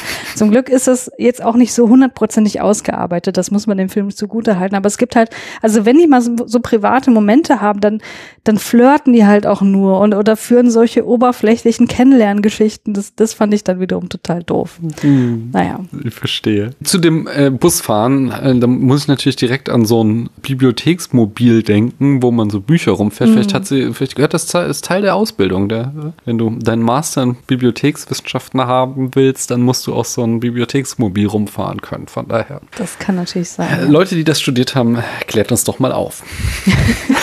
die das in den 50ern in einem fiktiven Amerika äh, studiert haben. Und ich möchte eigentlich auch das Ende löblich erwähnen. Und zwar den, diesen Antiklimax. Äh, den finde ich eigentlich schon ganz cool. Sind jetzt mal diese Laien, das das Gott in seiner Weisheit gemacht hat, äh, dahingestellt. Finde ich das zum Beispiel ein eleganteres Ende als, als, als jetzt, jetzt Independence Day, wo sehr, das gleiche Szenario ist, äh, Aliens greifen die Welt an und äh, nichts kann gegen, hilft gegen sie, keine Waffe und äh, Roland Emmerich geht dann hin und sie packen einen Computervirus in das Alienschiff. Das ist ja. halt viel hanebüchernder, als hier zu sagen, okay, deren Physiologie äh, ist halt einfach nicht vertraut mit unseren Bakterien und deswegen werden sie deswegen dahin gerafft. Man kann natürlich mhm. nitpicky sein und sagen so, okay, die haben die Erde ewig beobachtet, kriegen wir gesagt, die haben die sich ausgewählt als neue Welt. Hätten sie nicht vielleicht mal ein paar Atmosphärenuntersuchungen durchführen können, ob es dafür geeignet ist. Aber wie gesagt, ich finde da durchaus so eine gewisse Eleganz in diesem Ende. Ja, Finde ich auch. Ich hatte noch einen weiteren äh, ja, Outstanding Moment. Und zwar, ähm, wenn die WissenschaftlerInnen dann im Labor diese Linse ausprobieren und untersuchen. Mhm. Sie haben auf jeden Fall die Linse von dem Marsianer bekommen und ähm, probieren das dann aus. Und haben dann plötzlich auch die Technik, quasi diese Linse zu benutzen, an einen Bildschirm anzuschließen und zu gucken, wie, wie sehen die Aliens uns eigentlich. Mhm. Und ich fand das so ähm, eigentlich ganz, also rein optisch ganz interessant gemacht. Also sie haben das ja dann mit so einer Fischaugenlinse irgendwie verzerrt und so komisch eingefärbt und es sah irgendwie, das war ganz interessant, so rein visuell. Und dann habe ich aber das Skript gelesen und da sieht das dann doch noch anders aus, äh, offenbar, was sie da ursprünglich geplant hatten. Möchtest du das hören? Ja, bitte. Also im Skript steht, ich habe das jetzt mal äh, übersetzen lassen, sie sehen ein erschreckendes Bild von sich selbst auf dem großen Glasbildschirm. Die Farben sind schrecklich verändert. Riesige, seltsame Augen, grüne Gesichter, langgestreckte Hände, Finger wie knochige Krallen mit blauen Klauen, verrückte Proportionen und alle Bewegungen sind übertrieben. Es herrscht ein Moment lang entsetzte Stille. Und dann sagt Dr. Dubrock, wenn Sie uns so sehen, ist es kein Wunder, dass Sie uns sofort töten wollen. Also offenbar äh, kommt da ein bisschen Empathie mit den mhm. Aliens auf, aber es geht noch weiter. Genau, und sie, sie, ich glaube, das ist die Dame, die das sagt. Offensichtlich gibt es eine Verschiebung im Spektrum und die Farbabsorption der Netzhaut des Mars ist völlig anders als die unsere. Aber vielleicht sehen sie für sich gegenseitig gut aus. Und dann sagt äh, eine gewisse Dr. Pennington, lassen Sie uns herausfinden, warum Sie so neugierig waren auf Sie, Miss Van Buren. Die wurde ja vorher von diesem hm. Ding ganz genau untersucht. Und äh, dann steht hier weiterhin, die anderen treten zurück und Sylvia scheint auf die Glasscheibe zu stürzen. Ihr Gesicht ist eine Albtraummaske, heftig gefärbt. Sie zuckt in einer kleinen, schockierten Bewegung zurück. Und dann sagt Clayton, also ihr Love Interest, amüsiert, sie an, sie an, die Vorstellung eines Maßmenschen von Schönheit. Na toll. Das ist doch, was, was ist das für ein Scheiß? Ich meine, die untersuchen gerade ein extraterrestrisches Relikt, ne, wissenschaftlich. Ja. Und sie reden da letztlich nur über die Schönheit der Frau. Das ist doch, das ist doch wirklich zum Kotzen. Ja, das ist äh, der 50er Jahre Sexismus. Ich möchte das auch noch weiter vorherschieben, vor uns herschieben und auch, aber auch weiter anteasern. Da gehen wir gleich noch drauf ein. Äh, ich finde aber noch einen anderen Aspekt spannend, weil das ja mit diesem Drehbuch noch stärker rauskommt, ist, dass wir so ein Nebenthema in dem ganzen Film haben, ähm, was äh, einfach so Kommunikationsschwierigkeiten intergalaktischer Art betrifft. Und das finde ich ganz spannend, weil das, ja, also hier auch wieder kommt. Mhm. Hast du noch eine Lieblingsszene? Nein. Dann lass uns noch mal äh, einen Blick auf die Adaption schmeißen. Mhm. Wir haben ja gemeinsam das Buch gelesen und äh, der wollte ich fragen, was sind denn so die größten und wichtigsten Abweichungen gegenüber dem Buch, die gemacht wurden? Wo wurde das verändert und was wurde vom Buch aufgegriffen? Was was hat äh, ja wurde in ein anderes Medium transportiert? Also so äh, direkt der größte Unterschied ist, dass es woanders spielt. Ne? Also mhm. Also das Buch spielt ja in England, äh, in der Umgebung von London und das hier spielt in äh, Kalifornien. Was dann natürlich auch den Fokus äh, direkt am Anfang auf diesen Planeten schon mal anders setzen lässt. Ne? Also dass es hier wieder mal um die USA geht als die Repräsentation der Menschheit an sich. Ähm, mhm. Ja, ich frage mich, ob das jetzt so ein rein, reines Hollywood-Ding ist oder ob da mehr dahinter steht. Also ich finde es, äh, da hast du natürlich vollkommen recht. Ähm, es ist aber allerdings auch so, man könnte das auch als eine Adaption dahingehend sehen, dass ja das ein ganz großer Punkt ist in Wales Buch, dass eben die Weltmacht angegriffen wird und die Weltmacht war mhm. halt zur Jahrhundertwende noch England und jetzt mhm, okay. nach dem Zweiten Weltkrieg ist es halt die die große Weltmacht die USA und von daher, ähm, ja, wurde halt hier ein Schiff hingelegt, aber ähm, ich glaube, also natürlich ist es ein amerikanischer Film und sie wollten es an ein amerikanisches Publikum verkaufen, aber ich finde, man kann das durchaus verteidigen, zu sagen, so, ja, wir schauen halt, wir wollen ja gerade sehen, wie krass unterlegen die Menschheit ist. Und dann gehen wir natürlich hin und zeigen die besten und äh, größten Waffen, die die Menschheit hat. Und nicht mhm. irgendwie Castor Brauxel.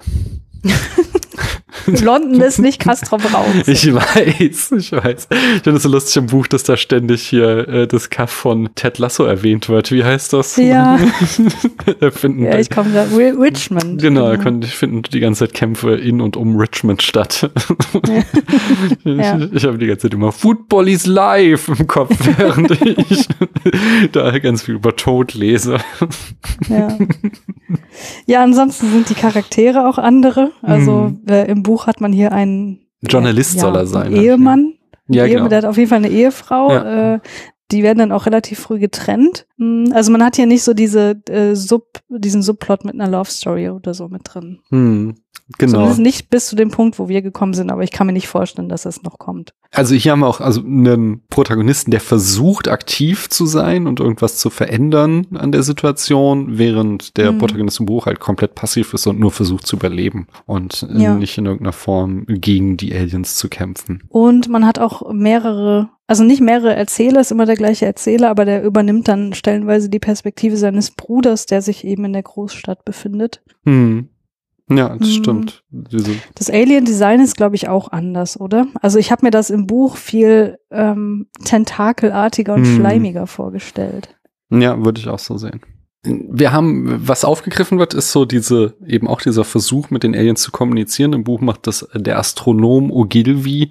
Hier wird es eben durch diesen Priester, den du schon erwähntest, äh, übernommen, diese Funktion. Aber ich glaube, dass so der, der, die größte Veränderung ist eben, und das ist auch ganz klar wieder so Spiegel seiner Zeit, die grundlegende Botschaft, die wir in dem Film jetzt schon mehrfach angedeutet haben. Also es geht viel um Religion und um Kalter Krieg, während ähm, dem Buch allgemein äh, das Buch so interpretiert wird, dass es eine Kritik von H.G. Wells an der Kolonialpolitik von äh, dem äh, British Empire war, äh, mhm. was eben so zeigen soll, wie andere Kulturen, die weniger industriell entwickelt sind, wie das für, auf die wirken muss, wenn das British, als das British Empire da eben einmarschiert ist und das Land sich angeeignet hat und mit unglaublich überlegenen Waffen einfach jeden Widerstand ausgemerzt hat und die Leute versklavt hat und die Leute umgebracht hat und alles nur, um halt das Land auszubeuten. Und das, ja, das kritisiert er halt in diesem Buch, in dem er da England den Spiegel vor Augen hält und auch so diese, äh, dass das, ja, da können wir vielleicht sogar Ähnlichkeiten wieder sehen, dass das eben das britische Empire sich so selbstsicher war, dass sie die Weltmacht sind und so, dass die Gesellschaft eben auch so ein bisschen satt und träge geworden ist. Das wollte er da wohl auch mit reinbringen. So von wegen, mhm. jetzt seid euch mal nicht zu sicher, dass ihr hier irgendwie die Krönung, die Krone der Welt seid, sondern es kann auch irgendwie ein Aggressor kommen, der euch überlegen ist und äh, hier diesen ganzen Wohlstand äh, sehr schnell zunichte macht. Und äh, dieses, diesen quasi Angriff auf den British Way of Life, den sehen wir hier auch auf jeden Fall so adaptiert als ein Angriff auf den American Way of Life. Mhm, ja. Hm, was ich ganz schön fand, ist, also die wie ich ja vorhin schon sagte, dass die bis dato berühmteste Adaption war ja die Hörspieladaption von Orson Welles. Mhm. Und dass die hier eben auch referenziert wird in dem Film. Und zwar haben wir auch, äh, wir haben ja mehrere so Montagen und wir haben halt eben auch eine Montage, wo die Leute vorm Radio sitzen im ganzen Land oder in der ganzen Welt. Ich weiß, nehmen an, es nur die USA und eben übers Radio den Ereignissen lauschen. Und das wird ja dem Hörspiel immer nachgesagt, dass es eben genauso war, dass die Leute das für bare Münze hielten und dachten, es wäre eine äh, Nachrichtensendung, weil es ja so inszeniert war und die von der Invasion der Aliens berichtet und dann in eine Massenpanik ja verfallen sind. Aber da haben mhm. wir auch Texte gelesen. War das denn so, Christiane? Ja, du hast da Texte gelesen und du hast mich schon gespoilert, dass das überhaupt nicht so war war. Ich dachte, ich hätte den auch vorgelesen, den Text. Aber egal. Ähm, ja, also ein Text. Also man weiß es nicht hundertprozentig, aber es ist stark davon auszugehen, dass es eigentlich gar keine Massenpanik gab und dass es ganze unglaublich, also es einfach eine urbane Legende ist und total aufgeblasen ist. Einerseits ist es so, dass sehr wenig Menschen die Sendung überhaupt gehört haben und wahrscheinlich noch weniger von denen, die das gehört haben, in Panik geraten sind. Und die, die das gehört haben, denen war auch klar, dass es ein Hörspiel ist. Ne? Genau, in den allermeisten schon. Also nämlich in der Nacht, als die Sendung ausgestrahlt wurde, machte der Einschaltquotendienst C. Hopper rief 5000 Haushalte an, um eine Einschaltquotenerhebung zu machen. Und bei, von diesen 5000 Haushalten sagten nur zwei Prozent, sie hätten das Hörspiel oder das Orson Welles Programm gehört. Und es sagte halt mhm. dort niemand, ich habe diese Nachrichtensendung über die Aliens gehört, sondern den Leuten war klar, dass das ein Hörspiel ist. Plus es haben hat halt eine Einschaltquote von zwei Prozent, also es war halt super niedrig und das ist auch kein Wunder, dass halt irgendwie 98 Prozent was anderes hörten, denn es gab die ein sehr starkes Gegenprogramm und zwar die Chase and Sanborn Hour, wo der Bauchredner Edgar Bergen eine Comedy-Varieté-Show aufgeführt hat, was irgendwie so der Quotenbringer zu der Zeit war, 1938. wo ich mich mhm. frage, was bringt denn Bauchreden im Radio? Aber gut, who am I to judge? Aber naja.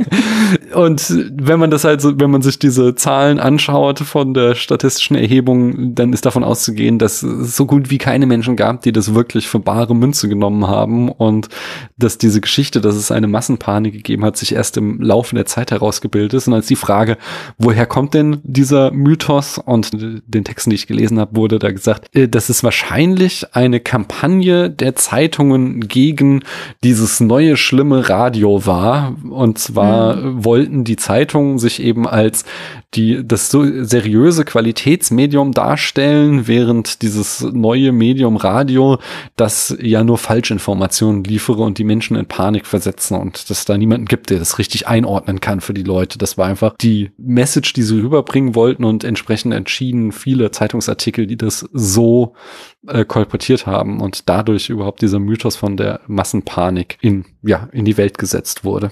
Hm. Ja, das wollte ich nur auch nochmal klären. Dankeschön. Gerne. Christiane, Ja. worum geht's denn wirklich? Jetzt kommen wir äh, zu des Pudels Kern. Was ist denn die Botschaft dieses Films? Ja, ja, lass uns doch erstmal auf die äh, christliche Symbolik oder Ja. christliche Werte kommen. Also man kann, finde ich schon, den Angriff der Marsianer lesen als Angriff auf vor allem US-amerikanisch-christliche Werte, weil äh, man sieht das vor allem dann an dem Pfarrer, der versucht, auf die Marsianer zuzugehen, in guter Intention. Er sagt ja auch, naja, die haben, also keiner hat versucht, mit denen zu kommunizieren und ich versuche das jetzt mal. Hm. Wie er das macht, ist jetzt vielleicht auch nicht die klügste Art. Also er geht dann einfach dahin zu diesen Raumschiffen und rezitiert die Bibel, diesen Psalm 23, den man in, keine Ahnung, jedem Katastrophenfilm wahrscheinlich einmal hört. Und dann hält er noch die Bibel hoch mit so einer Kreuzabbildung. Das hat dann auch so ein bisschen was von Exorzismus. Aber ähm, er hat halt überhaupt keine Chance, weil er wird dann äh, durch den Hitzestrahl getötet. Und dann, wie gesagt, am An also wie ich am Anfang schon Darf ich, gesagt Entschuldigung, darf ich da hatte, ganz kurz drauf eingehen? Nur, äh, Ja. weil ich habe sowohl eben christliche Rezensionen gelesen, die das als einen Akt der Märtyrerei betrachteten und äh, Ja. das total toll fanden ähm, und hier eben an christliche Märtyrer erinnert waren, als auch äh, einen Text, der sagte, ich habe den Film als Kind zum ersten Mal mit meinem Vater gesehen und mein Vater kommentierte das nur, daran sieht man, wie dämlich gläubige Menschen sind. Man Ja. kann diese Szene so und so interpretieren. Ich möchte Ja, niemanden dä- Dämlich hätte ich jetzt nicht ja, genau. benutzt. Es ist, ist ein bisschen ungünstig, die Strategie, möchte ich mal sagen. Bitte mach weiter. Genau, und dann äh, endet der Film ja dann in diesem Kirchensetting. Also es bricht halt wirklich dann äh, gegen Ende Chaos aus und äh, unsere beiden Protagonistinnen verlieren sich auch und finden sich dann in der Kirche wieder, weil er wusste ja, ach, ihr Onkel, das war ja ihr Onkel, dieser Pfarrer. Mhm. Die hat doch irgendwie, die hat so viel mit der Kirche am Hut, da gehe ich mal in die Ki- Kirche, die da offenbar noch steht und dann kommt es da eben dazu, dass innerhalb dieses Settings klar wird, okay, ähm, die Aliens haben hier irgendwie ein Problem und um uns herum stürzen die Raumschiffe ab und die Kirche eben als sozusagen symbolisch die schützende Hand Gottes hier über den Menschen. Hm. Wir haben noch so, so neben Erwähnungen wie zum Beispiel, also wir sagten ja vorhin schon, dass der, der Reverend sagt, dass die Marsmenschen dem Schöpfer näher stehen, aber auch so Sachen wie, dass die Wissenschaftlerin oder irgendeiner der Wissenschaftler sagt an einer Stelle, wenn die Zerstörung so weitergeht, dann wird die Erde in sechs Tagen äh, erobert sein und dann Mhm. sagt Sylvia, so viele Tage, wie es dauerte, sie zu erschaffen. Ah, okay. Ja, Und was ich auch ganz spannend finde oder eigentlich noch spannender als äh, diese rein christliche Botschaft ist, dass dieser Film ja auch verhandelt, wie gehen die Menschen damit um mit dem Gedanken, dass sie unterlegen sind, dass sie nicht die Krone der Schöpfung oder die vermeintliche Krone der Schöpfung sind. Ne? Also wie der Pfarrer halt sagte, es gibt etwas, was noch über uns steht. Aber dann wiederum, wenn man das liest, naja, Gott sorgt dann dafür, dass die Menschen überleben und quasi ihre vermeintliche Position im evolutionären Stammbaum behalten dürfen. Das ist dann auch wieder ein bisschen, hm, I don't know. Also gleichzeitig, also die vermeintliche Unzulänglichkeit, die wir haben, ist ja gleichzeitig der Grund für die Überlegenheit gegenüber den Marsianern. Die sind ja charakterisiert als so hyperintelligent mit riesigen Gehirnen, aber dieser verkümmerte Körper und die Menschen hingegen, die, ja, weiß nicht, da muss man auch jetzt viel reininterpretieren, aber die sind irgendwie noch ein bisschen mehr, also die sind viel mehr an die Umwelt angepasst, an die äh, Umwelt der Erde natürlich, sind jetzt vielleicht nicht so wahnsinnig äh, intelligent, weil die haben ja auch gewisse Technologien einfach noch nicht, also die, diese technologische Überlegenheit kommt hier auch noch dazu und vor allem haben die noch irgendwie Körper, mit denen sie auch wirklich interagieren können. Und das, also diese Gedanken, wenn man die so zusammenfasst, könnte äh, man, glaube ich, auch sagen, dass irgendwie so ein cautionary tale drin steckt, so nach dem Motto, pass mal auf, kleiner Mensch, flieg nicht zu nah ans Feuer, werd mal bloß nicht zu intelligent und stell auch vor allem nicht das Werk Gottes in Frage, weil das wird zu deinem Untergang führen.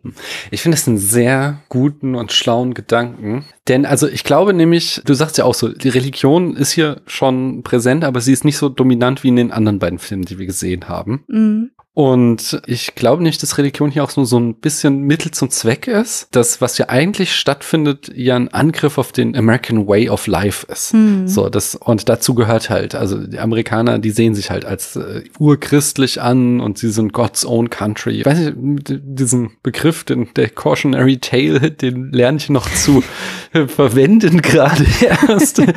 Wir haben ja hier auch so ein bisschen eine Moral von der Unverwüstlichkeit des amerikanischen Geistes drin. So, aber die, die Erde liegt in, in Trümmern, aber trotzdem kommen die Menschen in der Kirche zusammen und, und beten mhm. zusammen und glauben noch immer daran, an das Gute. Ich weiß nicht, ob das da mit hineinspielt. Aber das andere, was ich dachte, ist, gehen wir auch gleich noch weiter drauf ein, die stehen ja hier äh, als Symbol für die Russen und für die äh, halt eben dafür auch für, für, das Verkopfte und die Ablehnung der Religion durch den Sozialismus und sowas. Mhm. Und die, diese in, ist jetzt gerade wieder so ein bisschen aus der Mode gekommen, aber so, insbesondere in den Zehnerjahren war ja da in rechten Kreisen auch oft die Rede so vom, vom Kulturbolschewismus und äh, also da wurde ja linken, linksliberalen Menschen oft vorgeworfen, äh, was heutzutage der Vorwurf von Vogue ist einfach so, also dass ihr mit eurem, äh, ja, ihr durchdenkt immer alles und sowas, das ist doch, äh, da, da bringt ihr doch nur irgendwie Kommunismus durch die Hintertür rein, indem ihr uns irgendwelche aufgeklärten Konzepte äh, nahebringen wollen.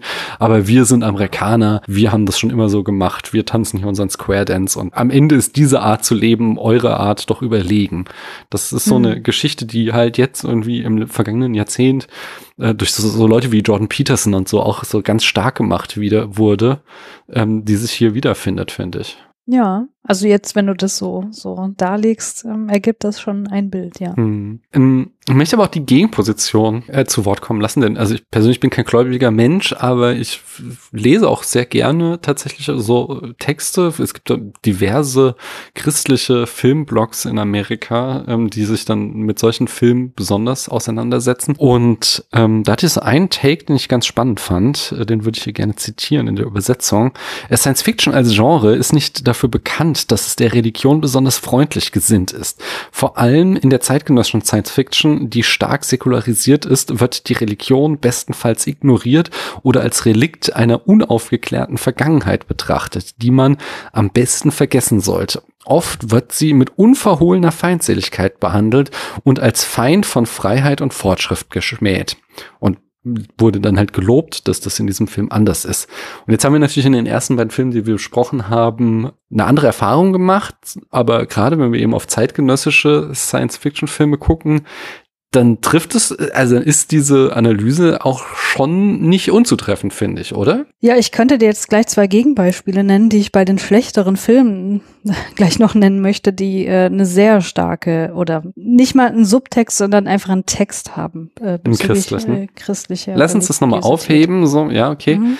Denn ich habe noch so eine Anschlussfrage. Muss es denn ein Widerspruch sein? Kann man nicht, äh, also müssen wir denn nicht, wenn wir jetzt mal irgendwie Fundamentalismus ausklammern, können wir nicht sagen, ob du gläubig bist oder nicht, es sei dir überlassen und es muss nicht unbedingt im Widerspruch dazu stehen, ob man an wissenschaftliches Weltbild glaubt und entsprechend könnten doch auch Filme äh, das widerspiegeln, indem sie äh, nicht abfällig über Religion reden oder nicht Religion hochpreisen und zugleich trotzdem irgendwie ein wissenschaftliches Weltbild vermitteln? Das ist natürlich eine extreme Suggestivfrage, die du gestellt hast. Entschuldigung. Okay. Lass mich das nochmal neu nee, formulieren. Ich, ich, nee, ich kann darauf antworten. Also ich meine, es geht ja letztlich, äh, diese Frage zielt ja in Richtung, ist die Wissenschaft mit einem religiösen Weltbild vereinbar oder nicht? Und ich glaube, dass es letztlich eine private Frage ist, die man mhm. für sich beantworten muss. Mm, aber ich glaube jetzt in Bezug auf die Filme kommt es halt darauf an, wie dann sozusagen diese verschiedenen Positionen innerhalb des Films dargestellt werden. Und solange irgendwie die Person oder die, die Seite des wissenschaftlichen Fortschritts oder des wissenschaftlich kritischen Denkens oder was auch immer als die böse Seite oder die verlierende Seite oder die, die machtlos ist, dargestellt wird und die religiöse, christliche, gläubige Seite als die, die letztlich, wie sagt man denn, prevailen wird. Solange das sozusagen die Aussage ist, habe ich damit ein Problem. Hm. Ja, du hast mich natürlich total ertappt. Ich komme da ja aus so einer, ja, irgendwie äh, postmodernen, Wittgensteinschen, äh, sprachanalytischen Richtung ran und würde sagen, einfach, es sind zwei verschiedene Sprachspiele. Und mhm. das eine hat über das andere nichts zu sagen. Also, also uns die Welt können wir halt mit Wissenschaft so viel besser erklären als mit Religion, dass halt die Religion einfach in dem Sprachspiel verloren hat. Aber andererseits kann uns die Wissenschaft halt auch nicht so gut irgendwie Trost spenden in Trauersituationen oder sowas, nicht?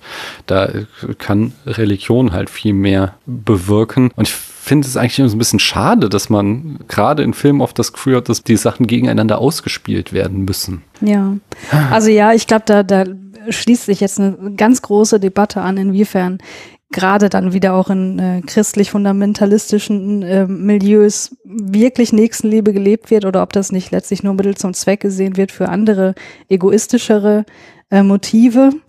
Ähm, deswegen gerade dieser Einwand von Religion kann dir Trost spenden. Ja, ich, ich sehe das schon irgendwie, dieser Gedanke, dass nach dem Tod noch irgendwie was kommt, was die Wissenschaft jetzt einfach nicht, dafür gibt es keine Evidenz sozusagen. Aber äh, was dir in solchen Momenten halt Trost spendet, das sind letztlich ja Menschen und hm.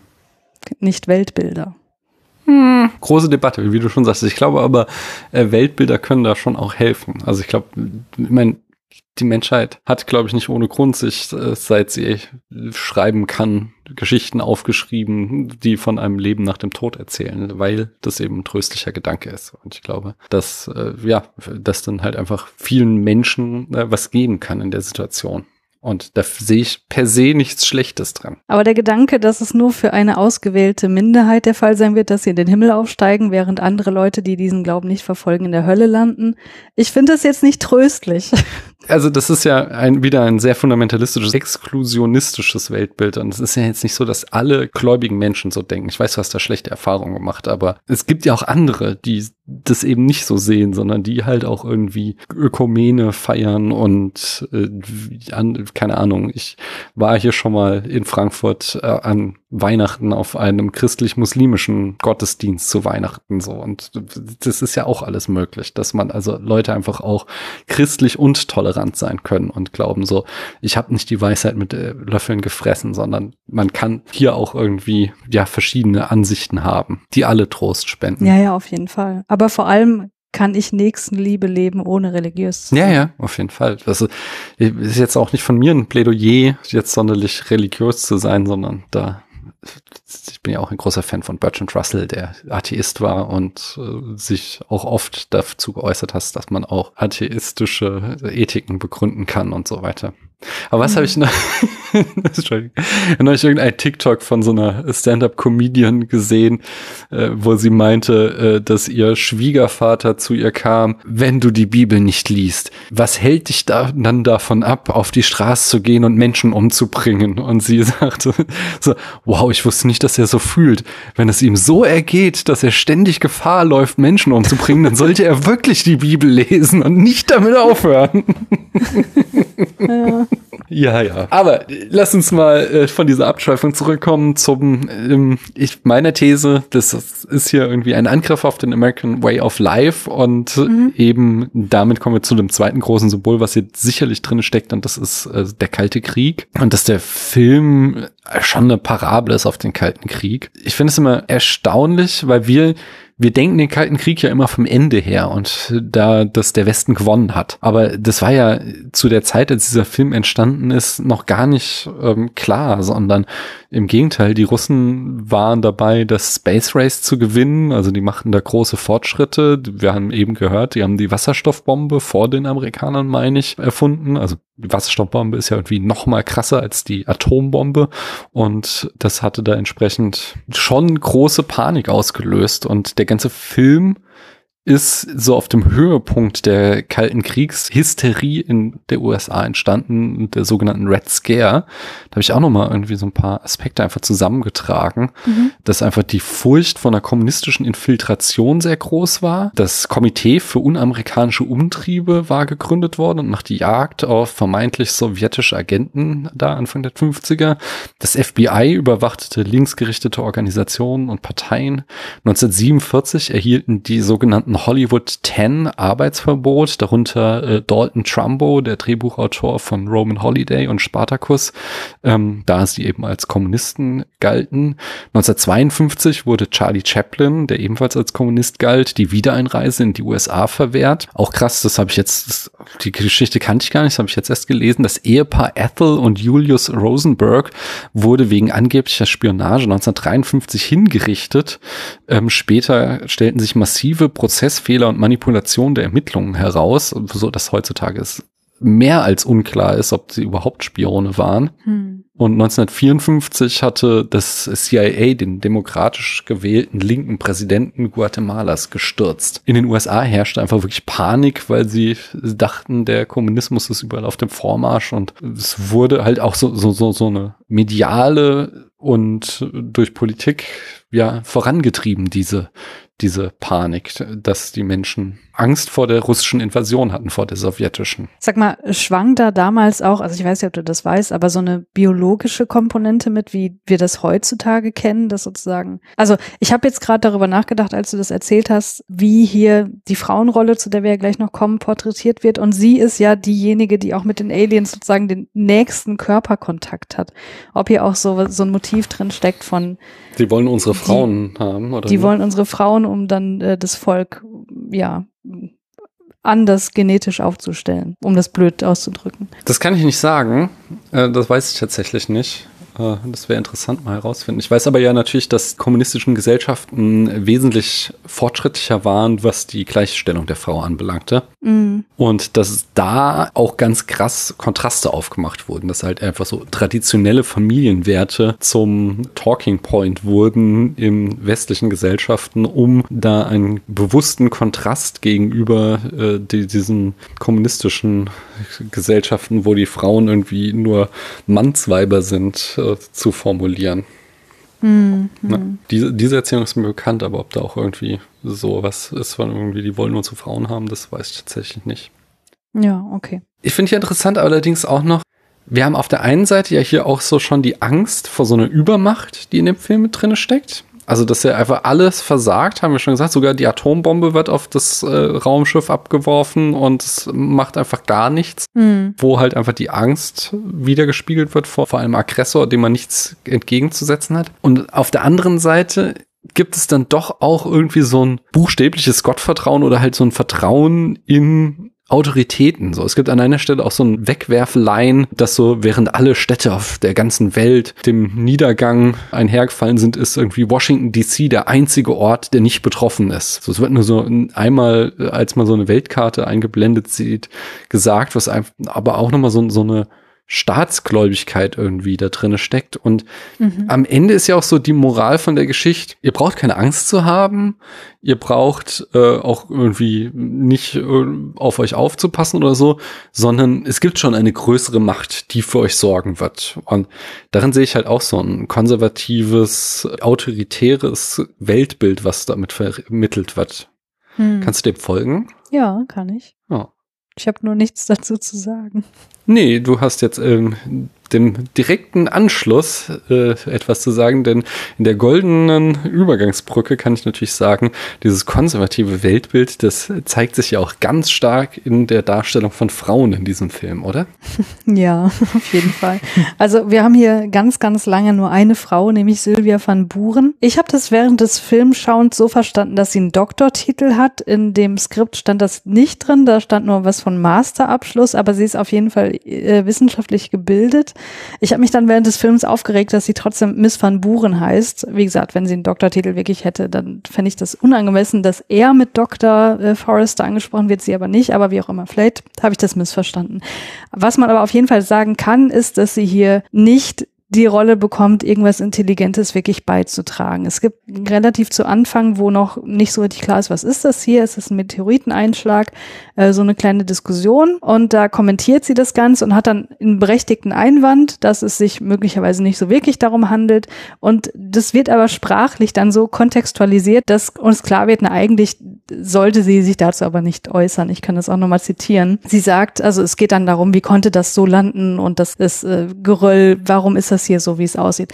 Und sie sagt dann, it hit sideways and skidded in. Und dann steht im Skript, he, he, also der, der äh, Doktor, he glances at her, a little amused. She catches his eye. Und dann sagt sie, at least that's what I think. I don't really know. Wo ich dachte, ach man, hm. das wird uns schon dargeboten. Sie hat da irgendwie ein bisschen Ahnung oder kann das zumindest irgendwie einordnen und dann macht sie das im, im nächsten Satz gleich wieder zunichte, weil er gerade hier anfängt zu flirten oder so. Das fand ich richtig mies und wie gesagt, sie ist ganz lange Zeit die einzige Frau im Film, die dann später auch keine andere Aufgabe mehr hat, als ihren äh, Onkel zu betrauern und Donuts und Kaffee zu servieren. das ist die schlimmste also das, Szene, ey, wo sie mit einem Tablett mit ja. Donuts und Kaffee rumläuft, um die ganzen Militärheinis zu bedienen. ja, und ich meine, wenn du dir das, das äußerliche Bild anguckst, ich meine, sie hat eine von für unsere heutigen Maßstäbe eine komische Frisur, das ist jetzt nicht mehr up to date so, aber wenn du auf irgendwelche 50, äh, also 50er Jahre Partys äh, gehen würdest, da würdest du das sicherlich sehen. Und sie ist ja schon als sehr schön auch gezeichnet. Ne? Mhm. Und wenn du dann die Wissenschaftlerin in dem äh, in der äh, ne, in dem Labor dann später anguckst, die halt so komplett graue Mäuse einfach sind und so denen so jegliche Sexualität abgeht, Mhm. das ist halt so ein so ein Schwarz-Weiß-Bild, äh, was hier einfach sehr sehr konservativ ist. Hm, Ja, definitiv. Es schreit halt von vorne bis hinten hier irgendwie Rollenmodell der 50er Jahre. Mhm. Mit dem, mit dem, was du eben sagtest, dieses, dass sie, was sie sagt, sofort wieder einschränkt, als der Mann irgendwie guckt. Das ist auch so eine Drehbuchkrankheit, die bis heute einfach fortbesteht. Ich habe mal irgendwann so ein YouTube-Essay gesehen über den Film Spotlight von 2015, wo es Mhm. ja da, da um dieses Reporter-Team geht, das die äh, den Missbrauchsskandal in der katholischen Kirche aufgedeckt hat. Der ultimative Mark Ruffalo guckt besorgt Film ist das. Ja. Aber äh, das ist so erstmal, da haben wir auch wieder Schlumpfprinzip, eine Gruppe Männer und eine Frau mit Rachel McAdams. Und äh, in dem Essay wurde halt drauf äh, gezeigt, wie halt Rachel McAdams die ganze Zeit immer nur so fragend Äußerungen ge- von sich geben darf. So, die Männer immer so, das ist so und so. Und dann Rachel McAdams immer, könnte es XY sein? So, also sie, Mhm. jede Line, die sie äußert, ist immer als Frage formuliert, um sofort wieder so einen Zweifel zu sehen, ob das denn stimmt, was die Frau sagt. Und das, Mhm. das, das ist, das finde ich vollkommen absurd, dass das offensichtlich in einer so langen Tradition bis heute fortbesteht. Ja, also ja, ich verstehe total, was du meinst und sehe das auch als total kritikwürdig. Gleichzeitig würde ich sagen, dass das aber dennoch auch die Realität widerspiegelt, Hm. weil so werden wir auch sozialisiert, dass wir gewisse Gedanken oder gewisse Zweifel, gewisse Kritik lieber mal als Frage formulieren, weil möglicherweise signalisiert wurde, dass man zu gewissen Themen einfach nichts beizutragen hat. Ne? Hm. Ja. Ja, da hast recht. Das ist doof. Ja, allerdings. Hast du sonst noch was zum Thema Darstellung von Frauen und Sexismus in diesem Film zu sagen? Nee. Also ich meine, man kann positiv hervorheben, ja, es gibt zumindest Wissenschaftlerinnen in dem Team von dem Dr. Forrester. Das kann man ihm geben. Hm. So. Es ist die Frage, wie viel ich da aus meiner heutigen Sicht reinliest, aber sie ist ja eigentlich auch die einzige, die auf dem richtigen Weg ist. So die einzige, die eine anständige Idee hat, was man gegen die Aliens tun könnte, während die Männer immer nur mit irgendwas draufhauen. Ja. Ich hätte noch so andere Kritikpunkte an dem Film. Mhm. Der größte ist natürlich, dass es ein äh, Werk der 50er Jahre ist und damit ist er absolut christlich, wie wir schon gesagt haben, und sehr weiß. So, wir haben ein paar Mhm. Latinos, wir haben am Anfang, äh, es gibt so drei Dudes aus dem Dorf, die den Kometen in Anführungszeichen bewachen sollen und da ist einer offensichtlich ein Latino und als da am Ende durch die Kirchen gerannt wird, da gibt es auch so eine spanischsprachige Kirche, aber es gibt nicht eine schwarze Person zum Beispiel in diesem, im ganzen Film Mhm. sondern es sind, in der Regel sind das einfach weiße Menschen, die vor Aliens wegrennen. Wir haben natürlich auch so einen Hurra-Militarismus in dem Film, der halt einfach in keinster Weise irgendwas kritisch findet an Militär. Klar, die USA waren gerade Mhm. als Sieger aus dem Zweiten Weltkrieg zurückgekehrt. Da waren keine kritischen Töne. Es wird natürlich gezeigt, dass die, das Militär verliert, so, aber es wird nie irgendwie an den Methoden gezweifelt, dass man so gegen diese Aliens vorgehen sollte, sondern das wird die ganze Zeit schon irgendwie als richtig und strategisch klug geframed, nur halt eben unerfolgreich. Mhm. Und mit dem christlichen Fokus äh, wird halt auch komplett außer Acht gelassen, dass halt die USA auch eine äh, multireligiöse Gesellschaft sind und da natürlich auch andere Religionen eine Rolle spielen als nur das Christentum. Und wenn Mhm. die Leute da am Ende in die Kirchen rennen, äh, da natürlich nicht alle Menschen immer nur Christen sind. Ja.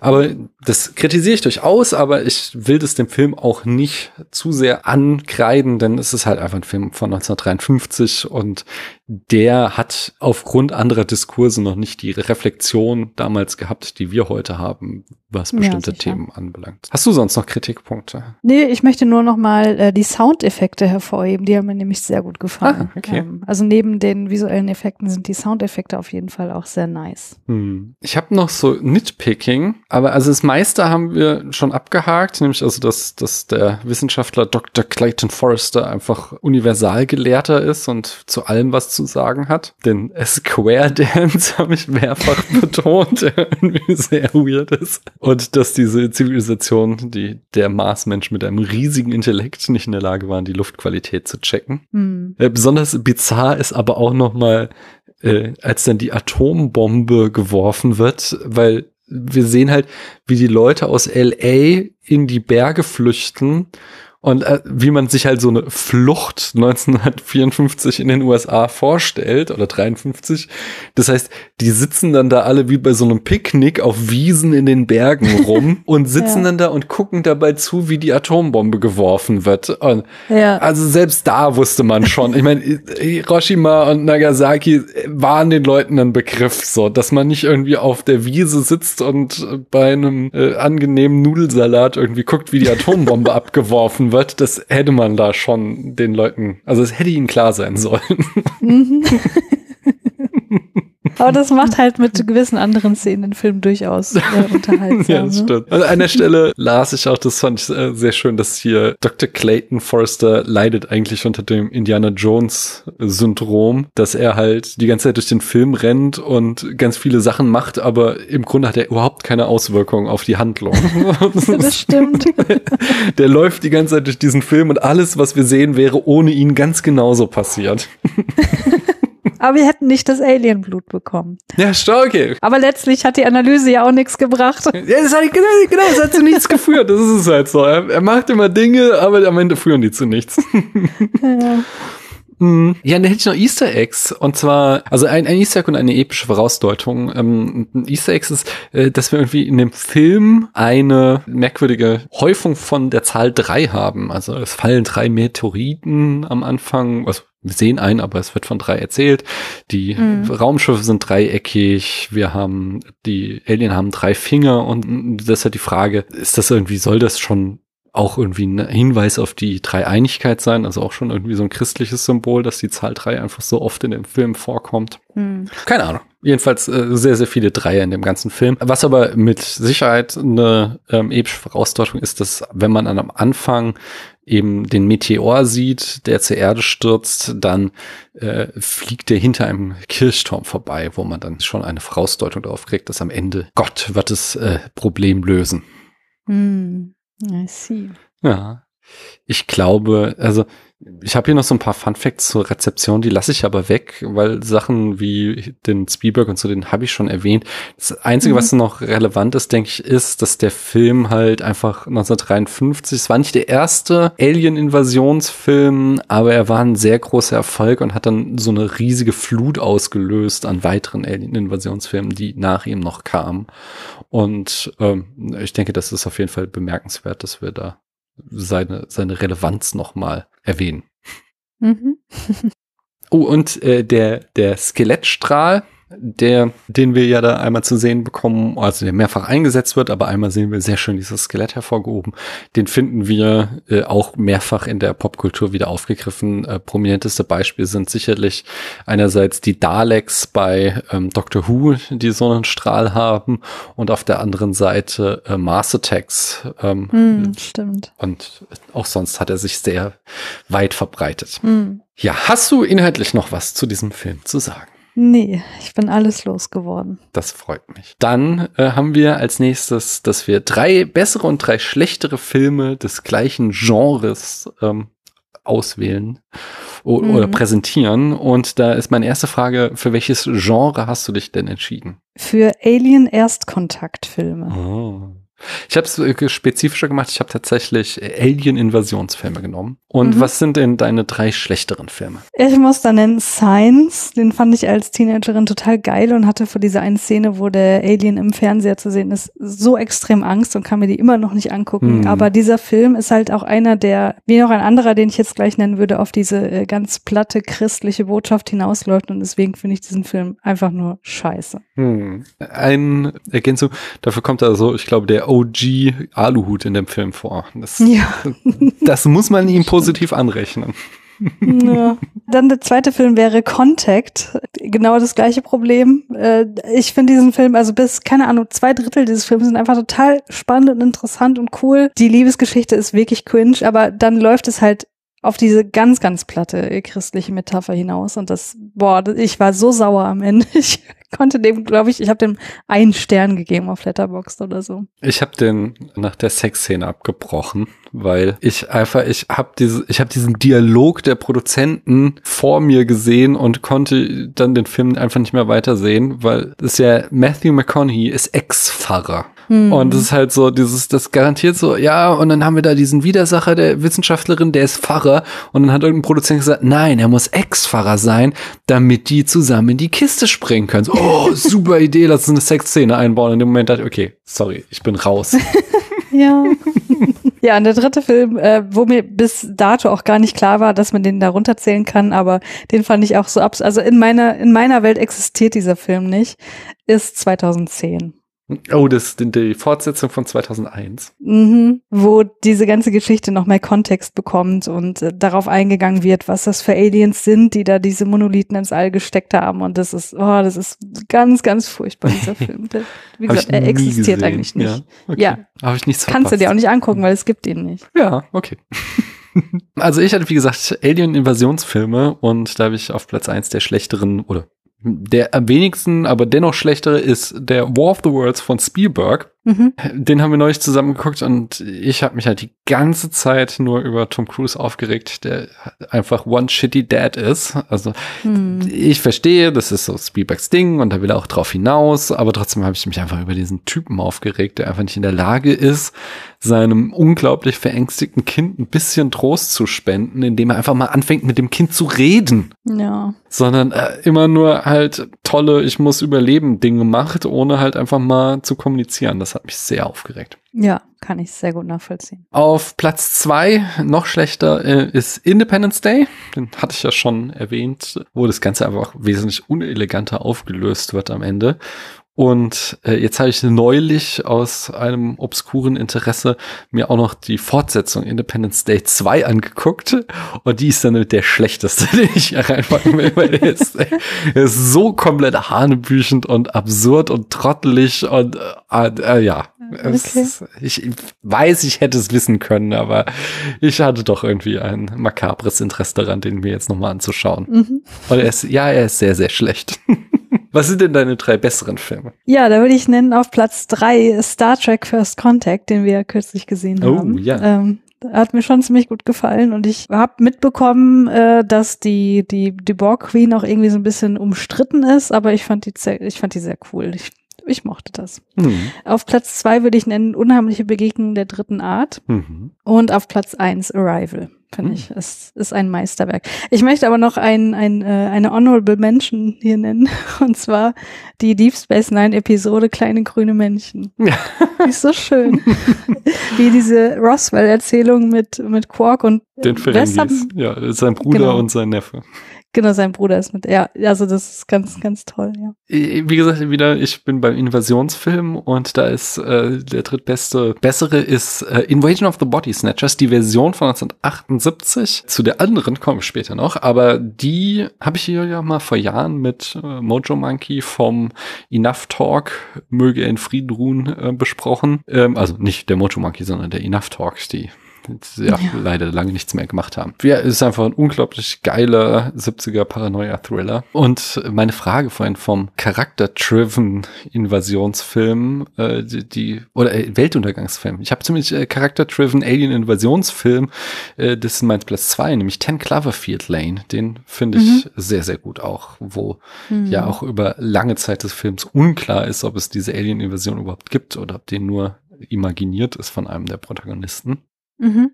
Und äh, ich weiß, das siehst du ganz anders, aber Jan wird an dieser Stelle jubeln. Der beste, noch bessere Alien-Invasionsfilm ist für mich The Thing. Auch ein Paranoia-Meisterwerk. Mhm.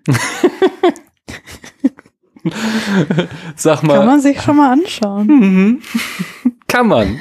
Kann man. Man kann sich vielleicht oder auch nicht auch den Film, wie, wie heißt er jetzt nochmal? Ähm, äh, genau, haben wir noch gar nicht gesagt. Im Deutschen heißt er Kampf der Welten von 1953. Äh, offensichtlich war der Krieg der Welten den Leuten so direkt nach dem Zweiten Weltkrieg unangenehm dem deutschen Verleih. Den kann man sich den denn anschauen. Mit anderen Worten, auf einer Skala von 1 bis 100 Punkten, Christiane, wo würdest du ihn einsortieren? Ja, ich habe ihn auf Letterbox mit 2,5 Sternen bewertet und ich würde mal auf der 100er Skala sagen 54. Ich gehe ein bisschen höher. Ich gebe ihm eine 62. Sehe da viele Probleme, aber ich hatte durchaus Spaß und er war einflussreich und er sah gut aus immer noch und ich finde, äh, das ist jetzt nichts, was irgendwie mein Weltbild oder wie ich Filme rezipiere dauerhaft verändert, aber er hat mich nicht aktiv geärgert, sondern ist definitiv für mich noch im positiven Bereich. Okay.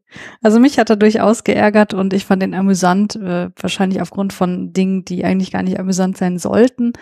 Aber äh, gerade das Technische kann man auf jeden Fall nochmal sehr positiv hervorheben.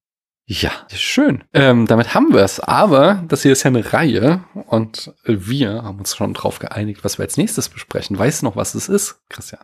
Mm, ich weiß, dass es irgendwas äh, weiteres aus den 50ern ist, da es ja in den 40ern nichts gab.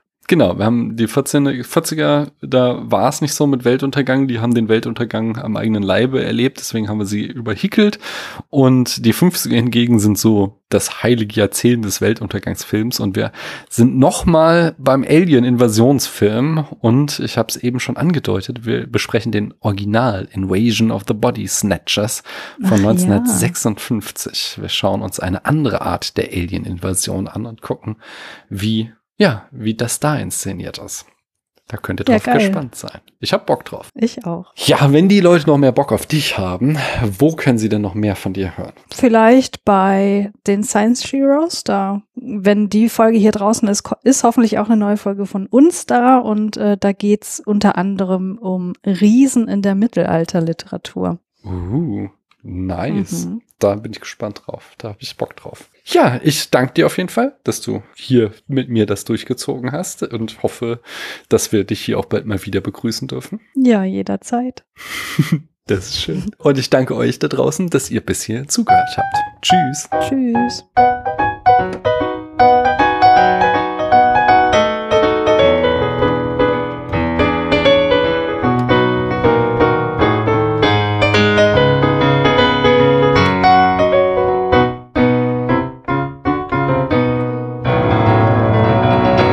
Habe auch äh, die Kommunikationsgeschichte äh, total vergessen, ist mir ganz am Ende eingefallen, aber da wollte ich dann nicht nochmal zurückspringen. Ja. Weil es eigentlich ganz spannend, so, weil das ja schon auch so ein, so von Don Chomsky so ein Ding ist, irgendwie von wegen, wenn die Aliens auf die Erde kommen, die könnten die, die könnten die menschliche Sprache wahrscheinlich mhm. gar nicht mhm. verstehen, weil das halt so sehr mit unserer Lebenswelt verbunden ist, wie wir Sprache lernen und so. Und eine Aliensprache wird mutmaßlich ganz, ganz anders mhm. sein.